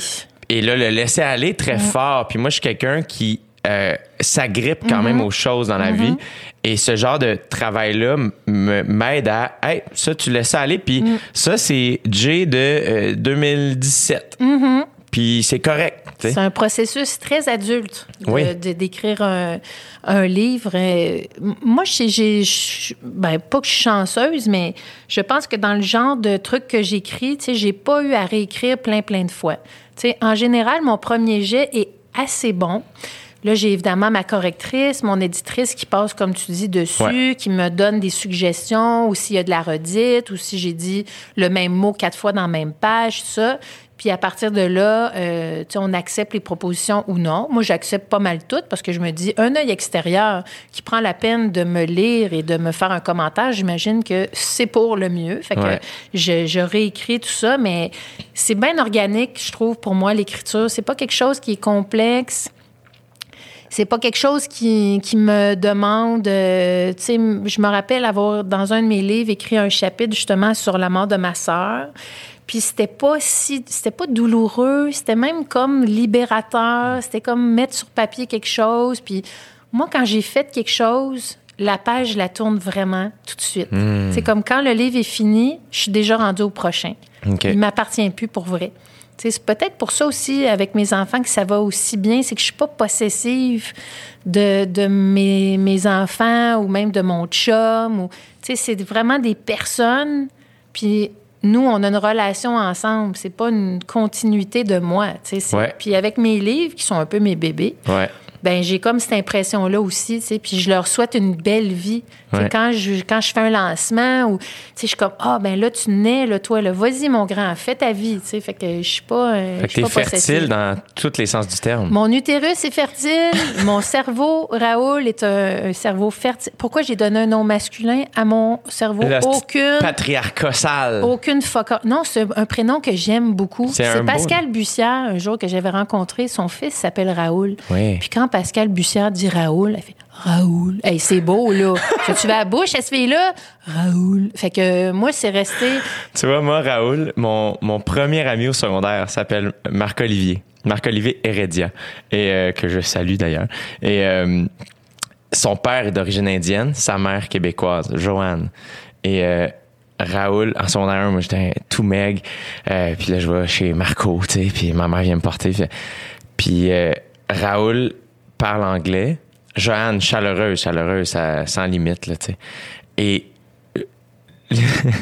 c'était tout le temps, nous, Raoul, il, il- il nous faisait peur. Je me souviens, ça, je- ça résonne encore dans ma tête quand il disait Joanne! Mais comme, Joanne, il cherchait sa femme. Puis je, je me souviens, à un moment donné, je cogne chez Marco, parce que je passais dans le bout, et je sais que Raoul est là, mais euh, il est jamais venu à la porte. Oh non, Non, hein? non, non, il y a- il y, a personne d'autre dans la maison, c'est pas pour moi, je, je me, non. Je me lèverais pas Non. pour les amis de mon gars, certain. Fait que toi, Raoul, ça a vraiment une connotation plus autoritaire. Très autoritaire. Bon, mais il faudra qu'un jour, Pascal Bussière te dise Raoul. Ça va te changer la main. Ça va te changer la donne, ça. Tu vas, ça va revirer de bord. Tu vas faire Raoul. Non, mais c'est beau, là. Tu sais, fait que ça, moi, ça me, c'est- tu vois, des fois, hein, puis c'est drôle parce que quand j'étais monitrice de camp, il y avait des enfants plus tannants que d'autres qui avaient des prénoms qui, que quand moi j'ai eu des enfants, jamais que mes enfants allaient avoir le prénom des titanants que j'avais Ah, eu. Fait que, à cause de ça, des souvenirs que ce prénom-là, je me rappelle d'un jeune qui s'appelait Olivier, qui était tellement tannant. Fait que moi, c'est certain que mes enfants allaient pas s'appeler Olivier, qui est un très beau prénom. Mais oui. Mais pour moi, c'était. Fait que, tu vois, ça dépend de la référence. Fait que Pascal Bussière, là, elle- Hey. tu demanderas ça en message audio là, sur la plateforme Hello. tu iras payer 50 pièces, puis Pascal Bussière va te dire Raoul. Tu vas voir que ça va te- ton cerveau va faire Wouh, c'est bon Raoul. Hey, Guylaine, t'es extraordinaire. Ah ben écoute, euh, je suis moi-même. Je, je, je prends le, je prends ton, ton compliment, je l'accepte, euh, je le, je le chéris. Et euh, je te remercie de m'avoir reçu. Hey, c'est rare qu'on parle longtemps de même. C'est vrai. et qu'on raconte des anecdotes de première partie de Puppetry of the Penis. Oui. Exclusivité ici Ah. avec J du Temple. Absolument. Mais merci. T'es euh, vraiment lumineuse. Puis euh, tu m'as fait du bien ce matin. Ben, tu m'as fait du bien aussi et moi, je continue de, de t'écouter. Moi, je suis une fan, là. T'es en vraiment plus. fine. T'es super gentille. Tu sais que j'écoute OD à cause de toi. T'es je n'ai jamais regardé OD de ma vie. Je le regarde à cause de toi. Puis je te le dis, c'est pas de la flagornerie, mais je trouve que cette sensibilité-là, avec ce genre d'émission-là, c'est un clash qui fait du bien, puis que moi, ça me parle plus. Mais si c'était pas toi, je suis pas certaine que. Mais quoi que là, à cause de Julie, j'ai le goût de m'inscrire. Fait que je pense que je divorce. Je m'inscris l'année prochaine. Écoute, on va aller se mettre, on va, on va te les en mettre plein la vue. Tu- tu- T'as-tu rencontré Julie Munger? Non, mais j'ai écrit sur euh, mon sur Instagram évidemment pour euh, pour la pour la féliciter, euh, pour lui dire que j'étais contente de la voir là, puis aussi pour lui dire de de rester forte là, en sortant parce que ça peut être euh, enivrant et magique, mais évidemment que tu peux être aussi confronté à, à des- toutes sortes de commentaires. Donc, tu sais, je veux pas faire ma grand-mère, là, mais tu sais, je, je connais un peu le... Sauf que les jeunes ont parce que là, je suis plus dans la gang des jeunes, je, le précise, puis c'est correct, je, trouve ça beau de, de voir les jeunes. Mais tu sais, les jeunes n'ont pas les mêmes modes de communication que ma génération. J'apprends plein d'affaires sur Instagram. Pour vrai, je suis confrontée à toutes sortes d'affaires. Écoute, je grandis et je, bien humblement, je, je m'ouvre à toutes ces façons de communiquer qui ne sont pas les miennes. Des fois, je suis confrontée à certaines affaires, puis je fais comme, aïe, je pense que je suis vraiment vieille. Puis c'est correct de même, puis j'essaie de pousser ma réflexion plus loin, puis de comprendre ce nouveau mode de communication-là pour que moi, je puisse mieux communiquer aussi avec mes enfants qui ont cet âge-là. Fait que, voilà. Quand tu parles de mode de communication, tu parles-tu des réseaux sociaux? Ouais, les en réseaux soi? sociaux, parce Ouais. que, tu sais, moi, j'ai, moi, j'ai vécu plus que la moitié de ma vie sans réseaux sociaux. Fait que je sais très bien comment ça marche. Puis j'avais une vie, là. J'étais Ouais. une vie bien remplie, hashtag pas d'Instagram, là. fait que, tu sais, euh, je, les trou- je trouve ça, des fois, euh, aïe, c'est, c'est beaucoup, là. Je, je, je suis contente d'avoir mon âge, puis mon... Mais, tu sais, je, je, je, je- je- je- j'essaie de ne pas juger. Des fois, je juge bien humblement dans ma tête à moi. Puis après ça, j'essaie de pousser ça plus loin pour me dire, ouais, mais eux autres, c'est ça qu'ils connaissent, c'est comme ça que ça fonctionne. Tu sais, je peux pas leur dire, ouais, mais ta, ta, ta. Tu sais, Ouais, je veux ouais. pas voilà une vieille crise non plus. Non, non, Fait non. que, tu sais, j'essaie de m'adapter, tout ça, mais, mais je trouve ça beau, mais je les trouve quand même. euh, je les trouve bons de dealer avec tout ça, euh, tout ça, là. Puis c'est beaucoup de monde, c'est des masses de monde qui réagissent, c'est, de l'instantané, c'est Ouais. du réactif, tout de suite, tout de suite, là. Mais cette année encore plus, je pense, avec l'année Ben qu'on oui. vit tous et toutes, là, c'est une année qui est vraiment intense. tu sais, euh, Sur toutes. Fait que c'est. euh, même quand la vague est positive, Ouais. Est tellement grosse, la vague, qu'elle est quand même intimidante. C'est ça qui est particulier. C'est très intimidant, puis je, je, je les, je les trouve, euh, je- de trouver leur solidité là-dedans, puis de, j'ai confiance, j'ai confiance, euh, mais je, je trouve ça vraiment formidable d'être témoin de tout ça, puis d'être quand même pas assez dépassé pour pas, je suis pas rendue sur TikTok là parce que Non, mais non plus. ça, ça me tente vraiment pas. Là. Sérieux, je trouve ça le fun, puis ça donne une tribune à plein de monde, Ouais. puis ça démocratise euh, tu sais, la, la, la, la visibilité, puis ça, je trouve ça extraordinaire. Mais là, euh, je suis même pas capable de faire un swipe up, là, fait que je, vais, je vais essayer de, de, me mettre à, de me mettre à jour. Mais ça change vite. Mais non, moi, je pense pas me rendre à TikTok, malheureusement. Mais euh, je dis ça, puis euh, On sait pas. on sait pas. Mais moi, c'est juste que je trouve ça excessivement time consuming. Puis Ouais. moi, je passe bien trop de temps là-dessus, puis je le sais, puis je c'est pour ça que quand je fais mes retraites, je ferme, j'amène même pas mon téléphone. J'ai même pas mon téléphone. L'année passée, 10 jours sans téléphone. Rien. Ça a bien été? Ah, écoute, ça a été comme un assainissement des eaux.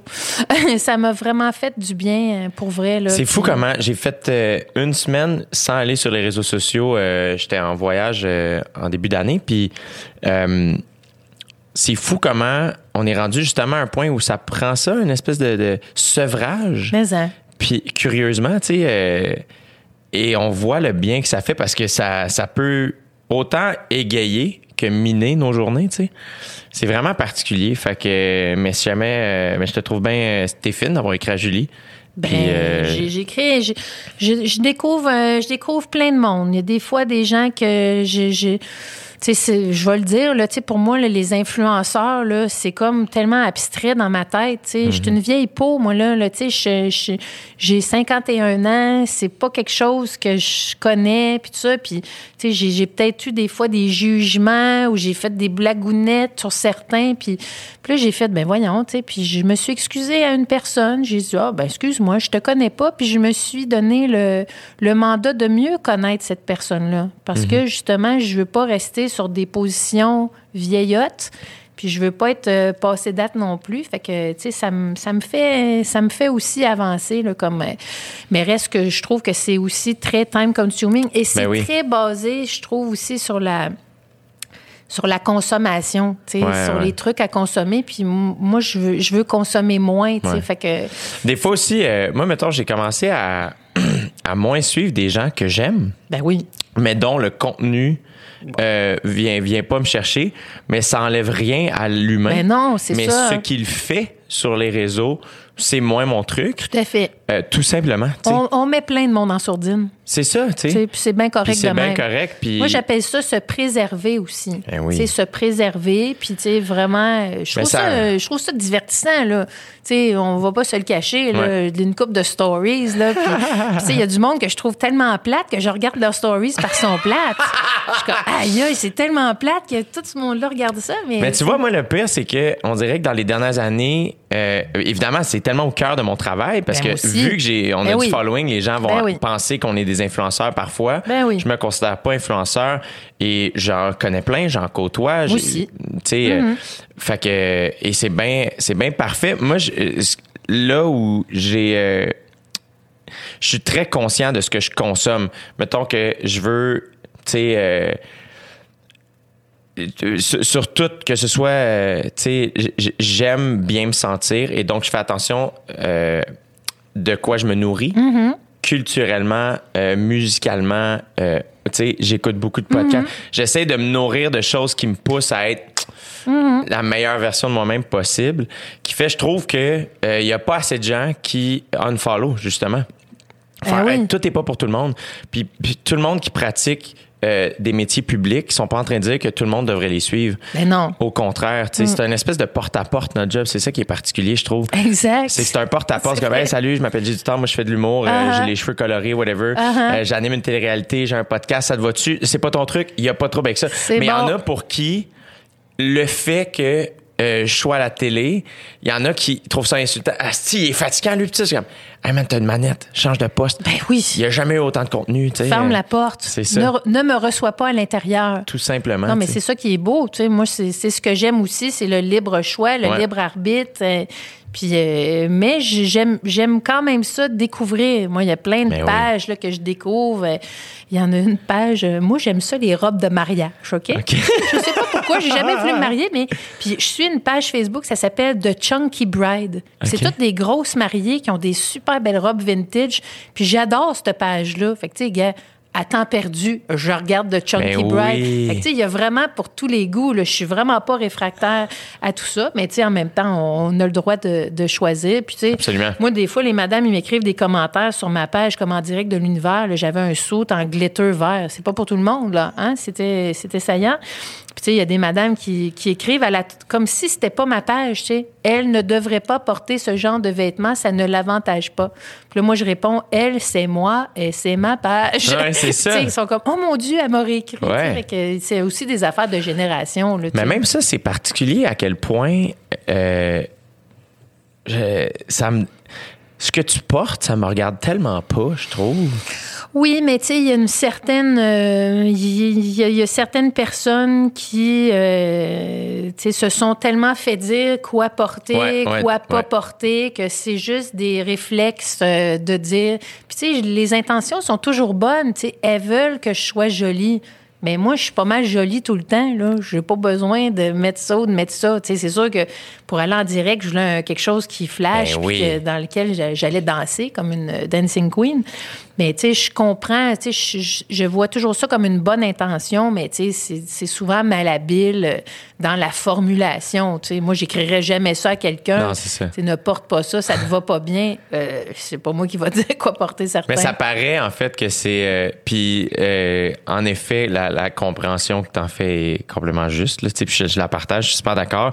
Mais ça paraît aussi que c'est des gens qui ont euh, grandi avec les la télé, qui commentaient dans le salon. Exact, Puis que là, soudainement, il y a une place où ils peuvent écrire ce commentaire. C'est exactement ça. C'est c'est juste ça. tu sais. Fait que c'est ça que on vit en ce moment. C'est tout un clash générationnel de, de, de, de réseaux sociaux, les réseaux traditionnels. C'est tout un. Puis moi, je change.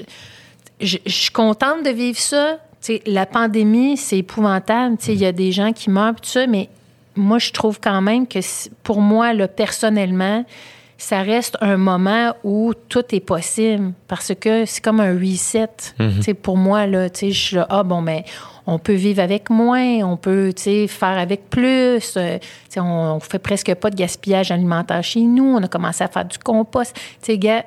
On dirait que ça m'a amené comme une réflexion que je suis contente d'avoir sais, c'est sûr que c'est plate que ouais. c'est une pandémie, mais ça reste que c'est un moment d'arrêt. Puis c'est un- Et puis c'est des changements qui vont rester dans votre Ouais, famille, aussi. Exactement, C'est ça qui est exactement. souhaitable. Là, tu me dis merci euh, 20 minutes, j'imagine. Ouais, mais tu sais, il n'y a, pas de règles hein, ici. Ah, On- J'adore ça. C'est comme au dé. Il n'y a pas de règles? C'est comme au dé. OK, parfait. ben, euh, ben, merci. Puis j'ai aimé ça euh, discuter. Puis euh, c'est vraiment le fun. Je te remercie de ton accueil chaleureux. Hey, merci à toi, Guylaine, de ta générosité, de, de ta, de, de ta lumière. Et euh, j'invite les gens à acheter tes bouquins pour Noël. On n'arrête pas de dire qu'il faut euh, consommer local. Consommer euh, local. Il n'y a pas plus local que Raoul. là. Non, mon, mon Raoul, mon petit cerveau local, euh, faire faire un T-shirt, je pense. J'aime Raoul. merci, mon Jay. Hey, merci. salut, euh, un, salut chaleureux à toute ta gang, ta belle famille particulière et merveilleuse. Merci. Je les aime.